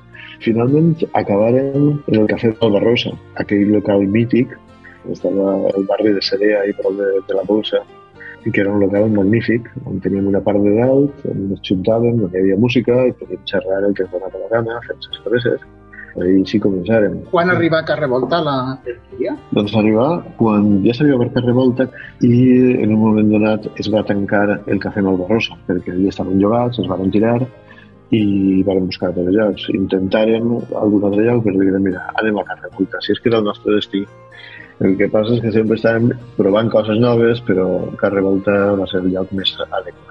des de fa molts anys estem allà. Carmel, dius que en part va sortir la tertúlia com a contrapès, pot ser més ambiciós dir-lo, però contrapès a la poca espenta i a la dependència del poder del Col·legi d'Arquitectes. Quins propòsits en, en si tenia i com han anat evolucionant? Bàsicament, el propòsit era juntar-nos i fer-nos una cerveseta. I serà el propòsit fonamental que continua vigent i hem mantès al llarg dels anys. Però que volíem era parlar d'assumptes sobre la ciutat, sobretot el territori, l'arquitectura, els fets que anaven passant, l'actualitat es portava com continua passant, però bàsicament intentem parlar d'això, de ciutat, d'arquitectura i la visió de la ciutat i de l'arquitectura ha anat evolucionant en tot aquest temps. La tertúlia ha evolucionat també. Últimament, darrerament, venen prou gent jove que aporta visions noves, perquè la tertúlia, en principi érem els que érem, i a poc a poc anàvem convidant a gent de fora per a tractar alguns assumptes, és a dir, portàvem a ponents que aportaven alguna cosa i a partir d'ells encetada la discussió. Alguna vegada s'ha obert al públic, mai està tancada, alguna vegada s'ha convocat d'una forma més multitudinària i hem arribat a ser pues, 30, 40 persones allí, s'ha convertit en una xicoteta conferència, una tertúlia, però habitualment som poqueta gent que s'untem i pues, xerrem del que es dona la gana a partir d'un tema, de vegades el seguim i de vegades. Dius que sí que hi ha hagut relleu generacional o almenys incorporació, relleu, no? perquè molta de la gent ja continueu, però sí que hi ha hagut incorporacions, que és una qüestió que preocupa molt en general en el moviment associatiu. La mitjana d'edat és més bé alta, perquè sí que veig gent jove, aporta coses, hi ha alguna gent més jove, que és que els membres fundadors, que aguanta i ve amb certa regularitat a les tertúlies, però som un poc majors. Però procurem que almenys les convidades siguin joves. Convidades em fa la impressió que també en este sector de l'arquitectura, almenys fins fa poc, la presència de dones era, era escassa pots confirmar i sobretot si hi ha hagut allí una evolució, si hi ha més presència de dones. En el món de l'arquitectura una evolució molt gran. Quan jo estudiava, la majoria d'estudiants eren homes. Hi havia tres o quatre dones en cada aula. Ara jo dono classe en el podi, la majoria són dones. Directament una evolució en el món de l'arquitectura. En la tertúlia cal dir que hi ha gent que és arquitecte i gent que no és arquitecte, la tertúlia. Per això diguem arquitectes i altres. N'hi ha de tot allí al principi, en aquesta venia Trini, Trini Simó, dos o tres dones que són assigües a la tertúlia, encara que continua una majoria masculina, perquè els ponen són més variats. Has nomenat en dues ocasions a Trini Simó, ja conta una mica qui era, igual que has fet de, de Xu Ramírez. Trini i Xu són dos referents de la lluita ciutadana en València, just des del punt de vista de l'urbanisme, perquè ell ho ha fet com a ciutadà i també des de dins del Col·legi d'Arquitectes. I Trini és un referent tant en la introducció de conceptes com la ecologia, la sostenibilitat en València com en el moviment feminista. Una lluitadora que estat sempre diguem, en el costat bo de les causes. Sempre està a favor de la participació ciutadana, de la introducció del verd en la ciutat.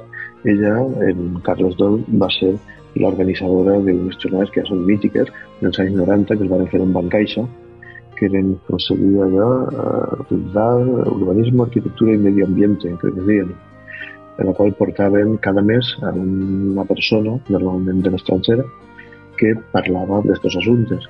I realment eren temes que ens sorprenien perquè mai els havíem vist en les escoles. En aquella època l'ecologia era una cosa de cuidar els patos en l'albufera i que se produïen els montes, no la ciutat quan en realitat avui som conscients de que la lluita ecològica està sobretot en les ciutats, perquè és on més consum hi ha, on més emissions hi ha, on més deixalles es produeixen, on més gent viu, és a dir, la ciutat, el lloc de l'ecologia.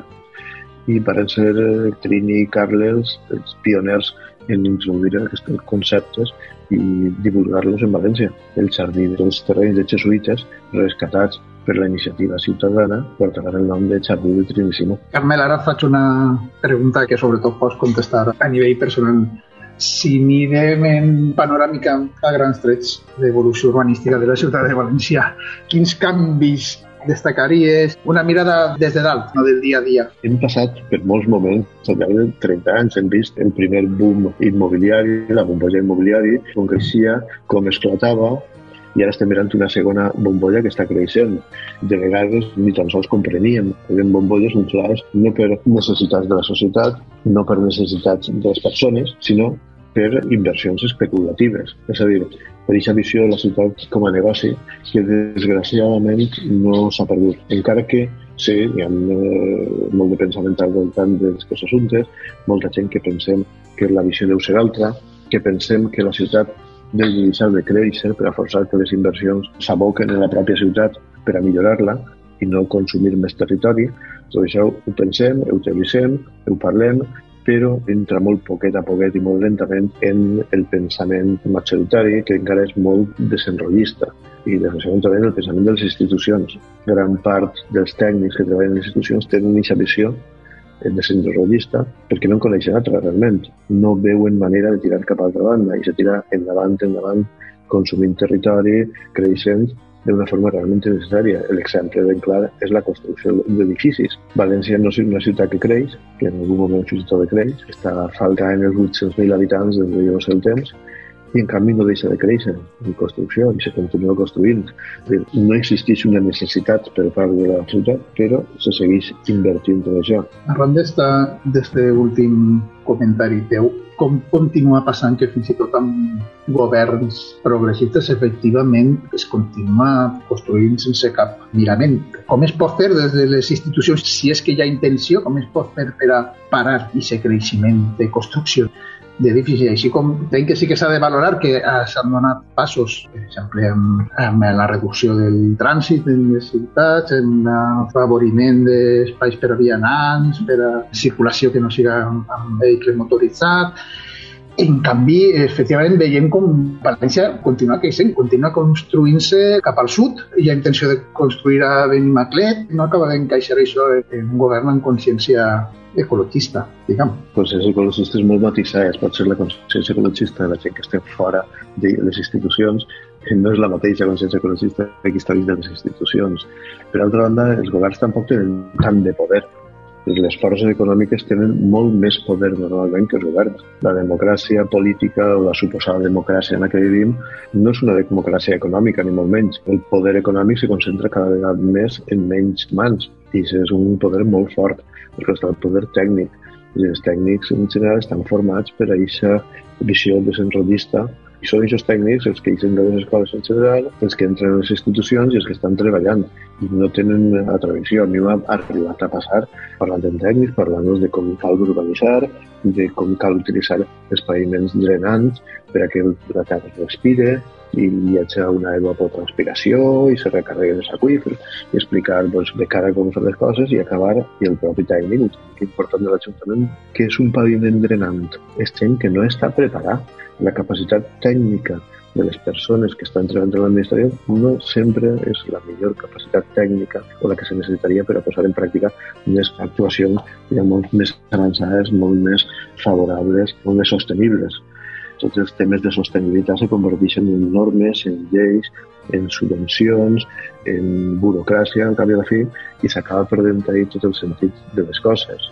Producte de la bona intenció de molta gent que està en les institucions, però sí dubte de la capacitat de les pròpies institucions per dur avant les polítiques. Hi ha unes grans inèrcies cap a, en altre sentit i cal dubtar d'aquesta capacitat. Aquesta evolució, com ja vas deixar caure en algunes de les preguntes anteriors, molts de vosaltres l'heu viscuda tant com a professionals com sent activistes de diversos Salvem, de Per l'Horta, com viu a dues vessants, professional i activista? La tertúlia sempre estat formada per gent que està treballant bé en les administracions, bé en el carrer, i estem en contacte amb la realitat. Per altra banda, gent preocupada amb més o menys grau d'activisme, diguem, ciutadà. En part, per exemple, el que va tenir més repercussió sobre el botànic en aquell moment, que va néixer l'any 95, en gran part la força tècnica la va adquirir a partir de la tertúlia, perquè els arquitectes no sabem els arquitectes de la tertúlia i vam estar sempre en contacte. Ahí teníem aquesta doble vocació, no? Ens veiem quan s'ajuntava el Salvador Botànic i ens veiem després legalment quan convocaven la tertúlia sempre hem estat en contacte també amb els altres salvems i hem vist aquesta evolució que s'ha donat. El salvem un moviment nou, diferent al moviment veïnal que havia abans i que continua existint, és d'un altre tipus, I era diferent també a aquests nous moviments que estem mirant ara. Ara tenim moviments realment molt més preparats tècnicament, molt més estructurats, com són per l'Horta, com són la Comissió Ciutat Fort, i després tenim aquests altres moviments veïnals amb molt arrelat als barris, que són els Cuidem, que també han aparegut en una visió nova. Fixa't que salvem quedem ahí, això que som salvadors. El concepte de la ciutat de les cures, i aquests conceptes feministes de l'urbanisme de gènere permeat la societat i ara se parla de la cura i cuidem és un concepte més actual que salvem. En fi, és una evolució que tenim els moviments que jo penso que és positiva. I els cuidem, veiem que hi ha una gran capacitat de mobilització, també a vegades una gran capacitat tècnica per veure coses. Carmel, abans d'acabar d'acomiadar-nos, recorda'ns quin dia feu la tertúlia, perquè ja has dit que és oberta, reduïda però oberta. Si algú té interès acudir, quan pot fer? normalment s'anuncia sempre en la llista d'activitats de la setmana de Carrevolta. La tertúlia la fem el darrer dimarts de cada mes a les 8 i mitja en Carrevolta. En juliol, agost i desembre no fem tertúlia, mm. fem nou tertúlies a l'any i procurem que cada volta hi hagi algun tema, alguna persona que actuï com a ponent i introduïsca, encara que després, doncs ja veus, la tertúlia va derivant segons les persones que estan, segons el que baixin i deriva cap on deriva. Antigament, alguna vegada la tertúlia han arribat a així articles, algun tipus de manifest. Eh, darrerament, eh, igual és que tenim més peresa o no tenim ja ganes d'acabar molt per la nit i simplement xerrem i quedem per la propera. Hem tingut amb nosaltres a Carmel Radolí, que ens ha parlat de la tertúlia d'arquitectura que ara mateix continua fent-se i esperem que per molts anys a Carrevolta. Entenc pel que has dit que la pròxima serà l'últim dimarts de gener del 2023. Doncs sí, serà ja l'any que ve.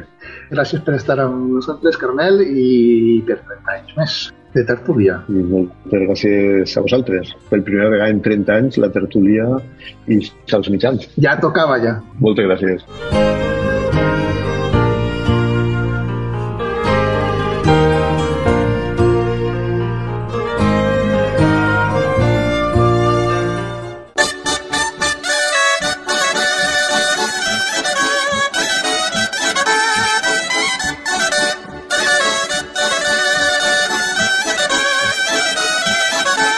Seguim amb el company Adelí Martínez amb el roig al calendari. En el programa d'avui marquem en roig el 44è aplec excursionista dels països catalans que se celebrarà des d'avui fins al dimarts 6 de desembre al Coll. L'aplec des dels seus inicis pretén ser una trobada dels excursionistes de tots els països de parla catalana marcada per un esperit d'apropament, solidaritat i coneixença mútua.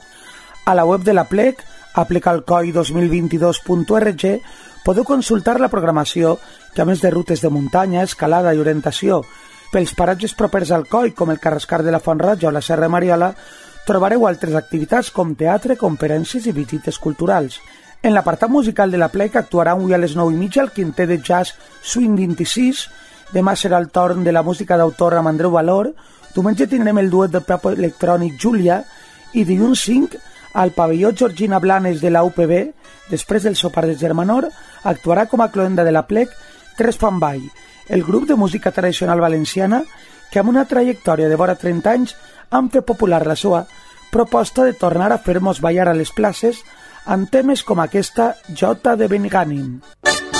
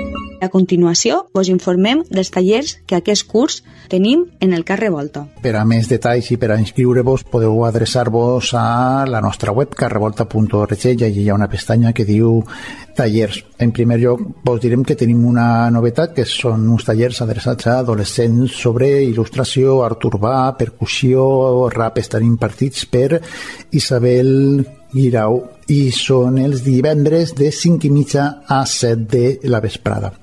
Després tenim, com sempre, el taller de valencià, que no és només de llengua, sinó també d'història i cultura. Està impartit per Manel Pérez i es realitza els divendres de 10 a 11 i mitja del matí. També tenim una temporada més el taller de tango amb el mestre Luciano Blanco. Segons Google és l'acadèmia de tango més bona de tota València, la millor valorada. Us la recomanem. Els horaris d'aquesta tardor i hivern són els dimarts, els dimecres a les 9 i els dijous a les 8 i mitja. I per acabar els dimecres de 9 i mitja a 11 tenim yoga.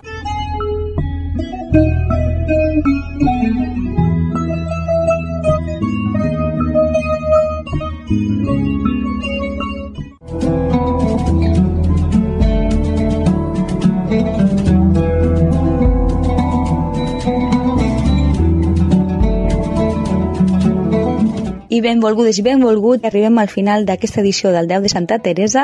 Desitgem que l'hagueu gaudit molt amb nosaltres i esperem que ens escolteu en la pròxima edició. Feu bondat i abrigueu-vos que sembla que ja per fi ha arribat la fred. Oh, benvinguts, passeu, passeu,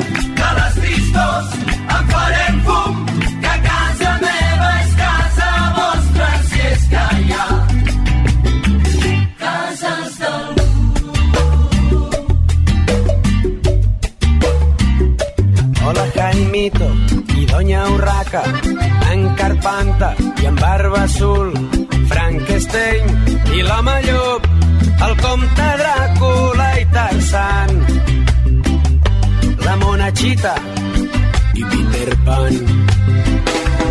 Bona nit, senyor King Kong, senyor Asterix Taxi Gay, Roberto Alcázar i Pedrín, l'home del sac i en Patufet. Senyor Charlotte, senyor Obelix.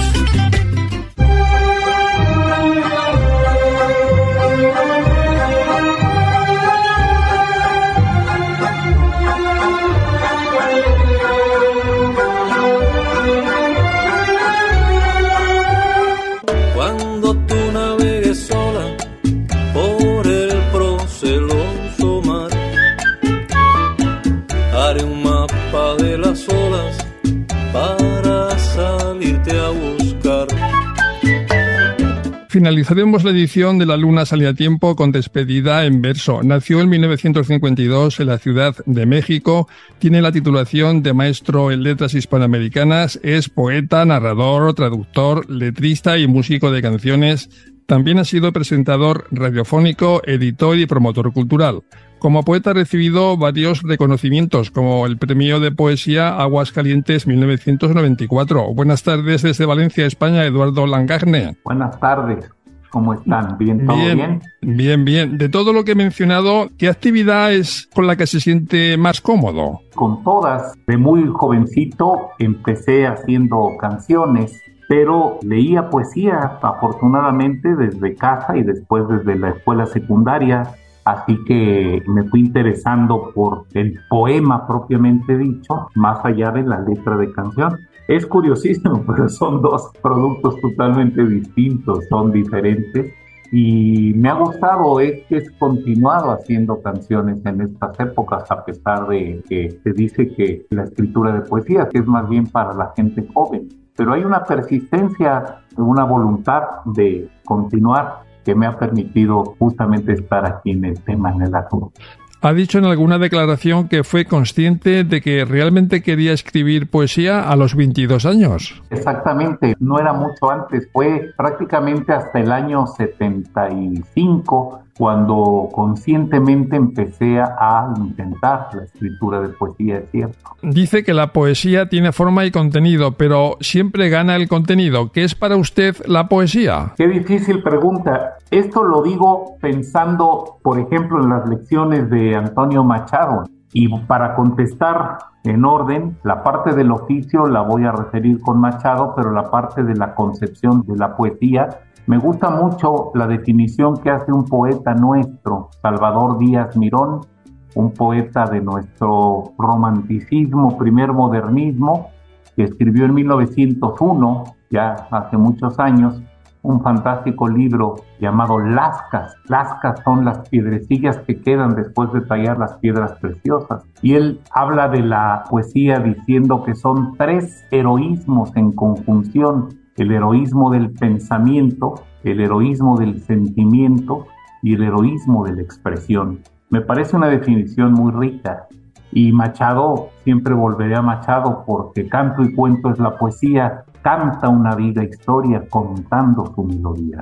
Le voy a preguntar ahora por los atributos esenciales de poeta y le voy a adelantar uno a ver si es cierto.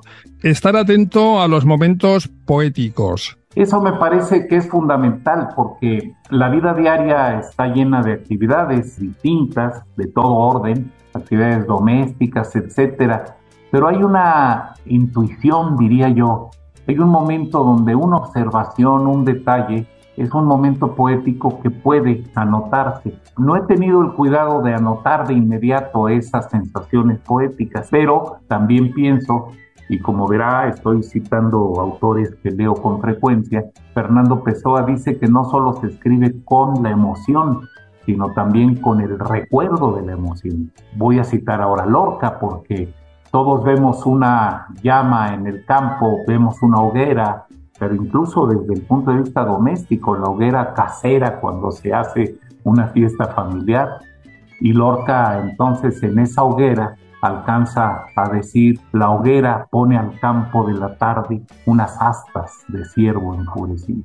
Ese es el momento poético. Eduardo, ¿debería tener una actitud especial el escuchante o el lector de poesía ante el fenómeno poético o no? Buena voluntad, buena fe, una recepción natural yo creo que la poesía camina sola. Si no logra interesar a un escucha, a un lector, pues es culpa de la propia poesía, más que del escucha o del lector, el hipotético lector que siempre estamos esperando. El poema tiene que tener esa doble luz que permita rápidamente comunicarse con quien está en la recepción del mismo, así sea de manera casual, de manera provisional o hasta descuidada, pero el poema puede sorprender incluso a los descuidados cuando tiene ese potencial. Como seguro que tendrá poetas preferidos o preferentes, me gustaría que nos comunicara algunos o algunas. Mi lista es de lector de literatura en lengua española y en lengua portuguesa. Me interesa mucho la tradición mexicana. Ya mencioné a Salvador Díaz Mirón, pero hay un poeta espléndido, Ramón López Velarde.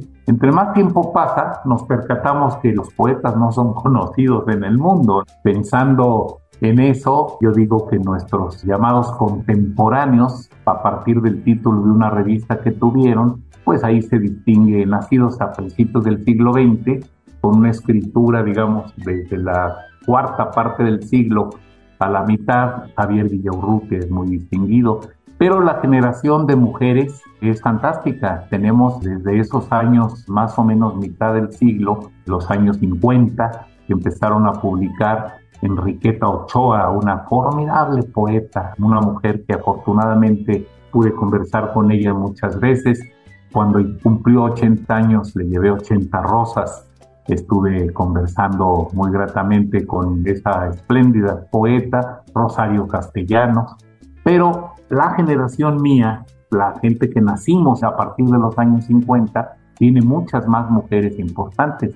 La Feria Internacional del Libro de Guadalajara acaba de premiar, ayer o antier apareció la noticia, que el premio es para Coral Bracho, una autora nacida en 1951 que desde su primer libro la leemos, muchos amigos, colegas, la gente joven la ha seguido, con cuidado, con atención y ahora obtuvo este premio de la FIL. Elsa Cross y otras poetas de menos nombre, pero con obras singularísimas. Ahora tenemos esta gran oportunidad con el contacto que tengo con gente joven en las distintas áreas de la escritura, pero especialmente con poetas, siempre acerco a las chicas sobre todo, pero a los muchachos también, sin diferencia, estas autoras formidables. Una compañera nuestra de esos años 70, casi 80, fue Isabel Quiñones, que había nacido en Honduras, pero que tiene una obra singularísima. Me fui a grandes pasos porque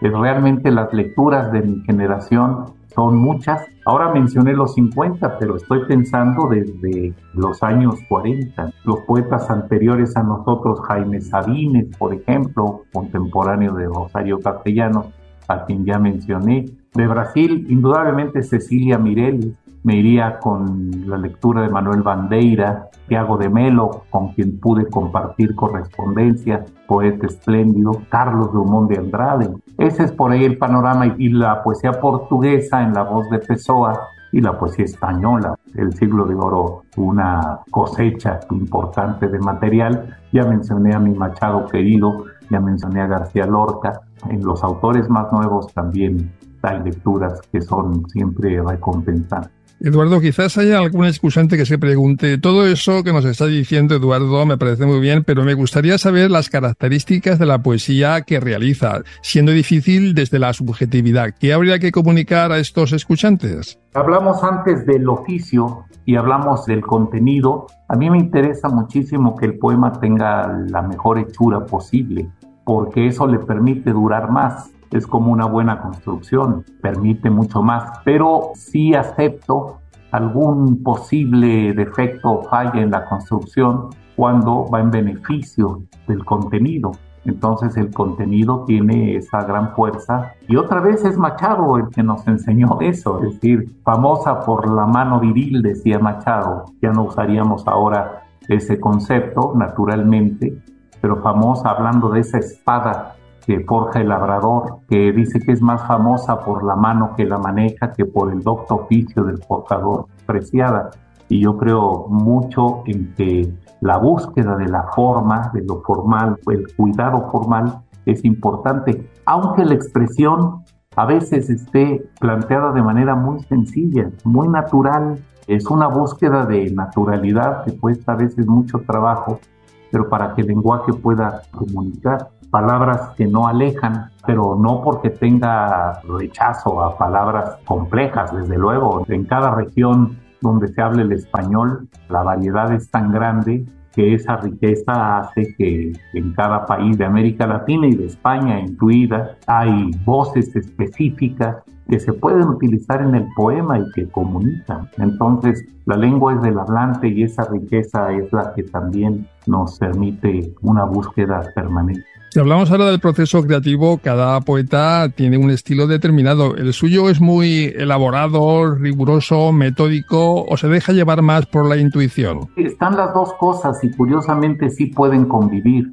Desde luego que el momento poético, la intuición, pero yo sigo pensando que el verso, aunque sea libre, es verso. Y así sea un poema de lenguaje sencillo, es un trabajo de elaboración, indudablemente. Y entre más tiempo pasa, más se da uno cuenta que se aproxima siempre a lo que quiere escribir, pero lo que está dentro de la cabeza, del sentir, es mucho mejor que lo que llega al papel. Último poemario se titula Infinito Día, publicado por la Universidad Autónoma Nuevo León en 2021. ¿Qué diferencia hay entre este último poemario y los anteriores? Pienso que en cada uno, estoy respondiendo, como dicen en el tenis, a bote pronto, nunca ha sido un proyecto de libro, como se da en llamar ahora unitario. Siempre ha sido el conjunto de poemas de cada época, pero sí están hechos a partir de distintas reflexiones.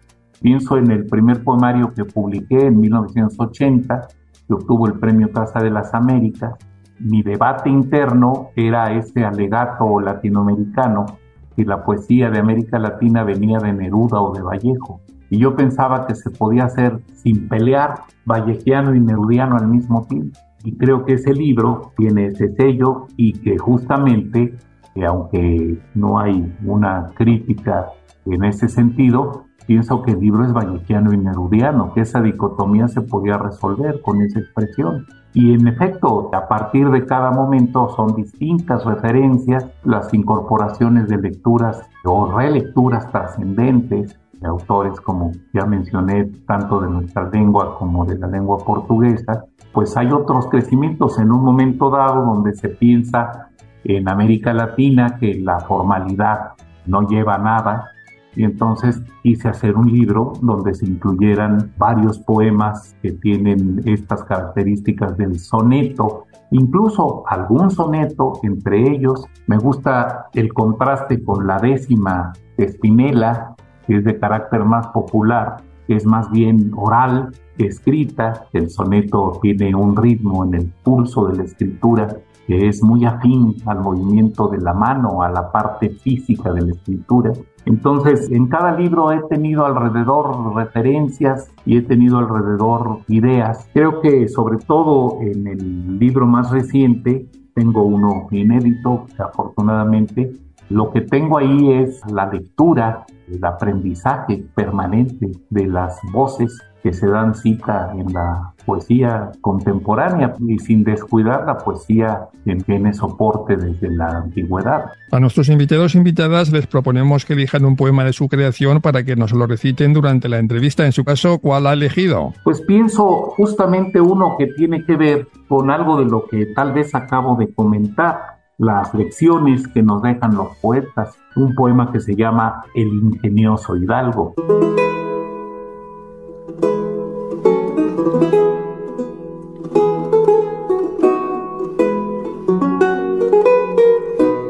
Don Miguel de Cervantes, anciano ya y manco y desdentado, inicia la lección mayor de nuestra vida. Un octosílabo que todos repetimos en un lugar de la mancha. Agrega un endecasílabo clásico y formal, de cuyo nombre no quiero acordarme, acaso más culto y refinado. El primero es popular, ibérico, castellano, manchego, el otro importado por Boscán y Garcilaso desde la bota que los mapas calzan con orgullo milenario. ¿Es la mala memoria voluntaria de cuyo nombre no quiero acordarme? ¿O es el culto lirismo del mester de clerecía? El primero lo cantan los juglares, acompañados de un laúd que tañe agudo como un refrán sentencioso. Es la voz popular la que da inicio a la más portentosa lección de nuestro idioma.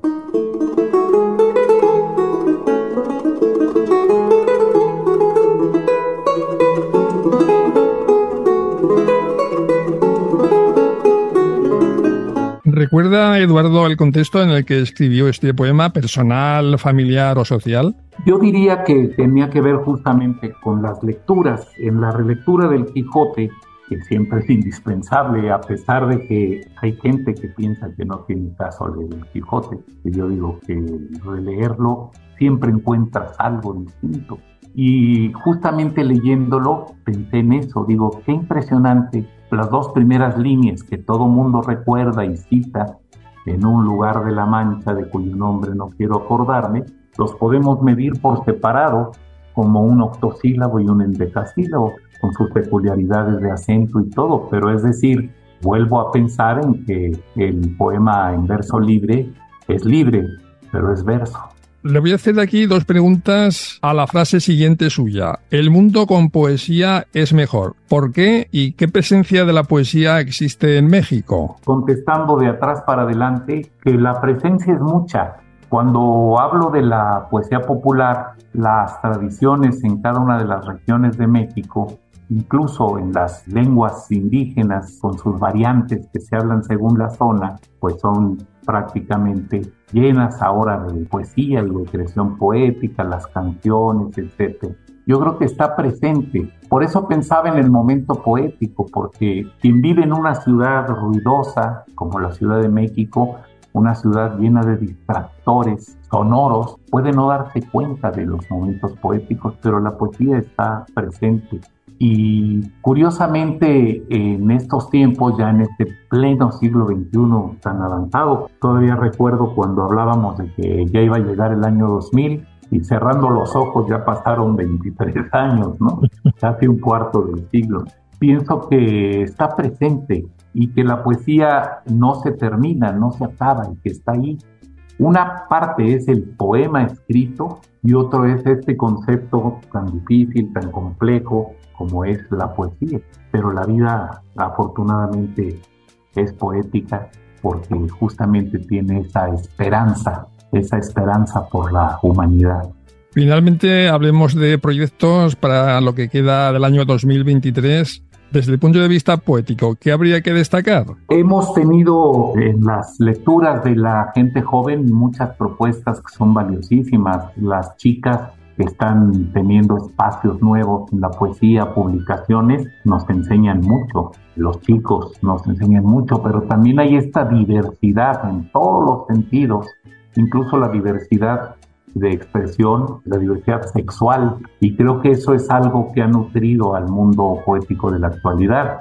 Con esta variedad hay muchas reflexiones sobre las enormes posibilidades que tiene la poesía para estar siempre presente en nuestras vidas y desde luego en la literatura. Así que tengo un libro nuevo que busca comentar las variantes de experiencia que tengo con mis lecturas y otra vez no solo las más nuevas sino las de siempre. Entre más tiempo pasa, el camino se ha hecho más ancho para las lecturas y la recompensa de las lecturas pues provocan que uno quiera escribir y decir y aproximarse a lo que quiere decir y sabiendo que la construcción del poema puede hacer que dure mucho más que lo que uno duda. Eduardo Lancagne, poeta mexicano, gracias por su participación en La Luna Sale a Tiempo. Muchísimas gracias, Enrique Tebar, muy agradecido, es una gran oportunidad de hablar con un público diverso, también es un estímulo para nuestra persistencia. Muchas gracias.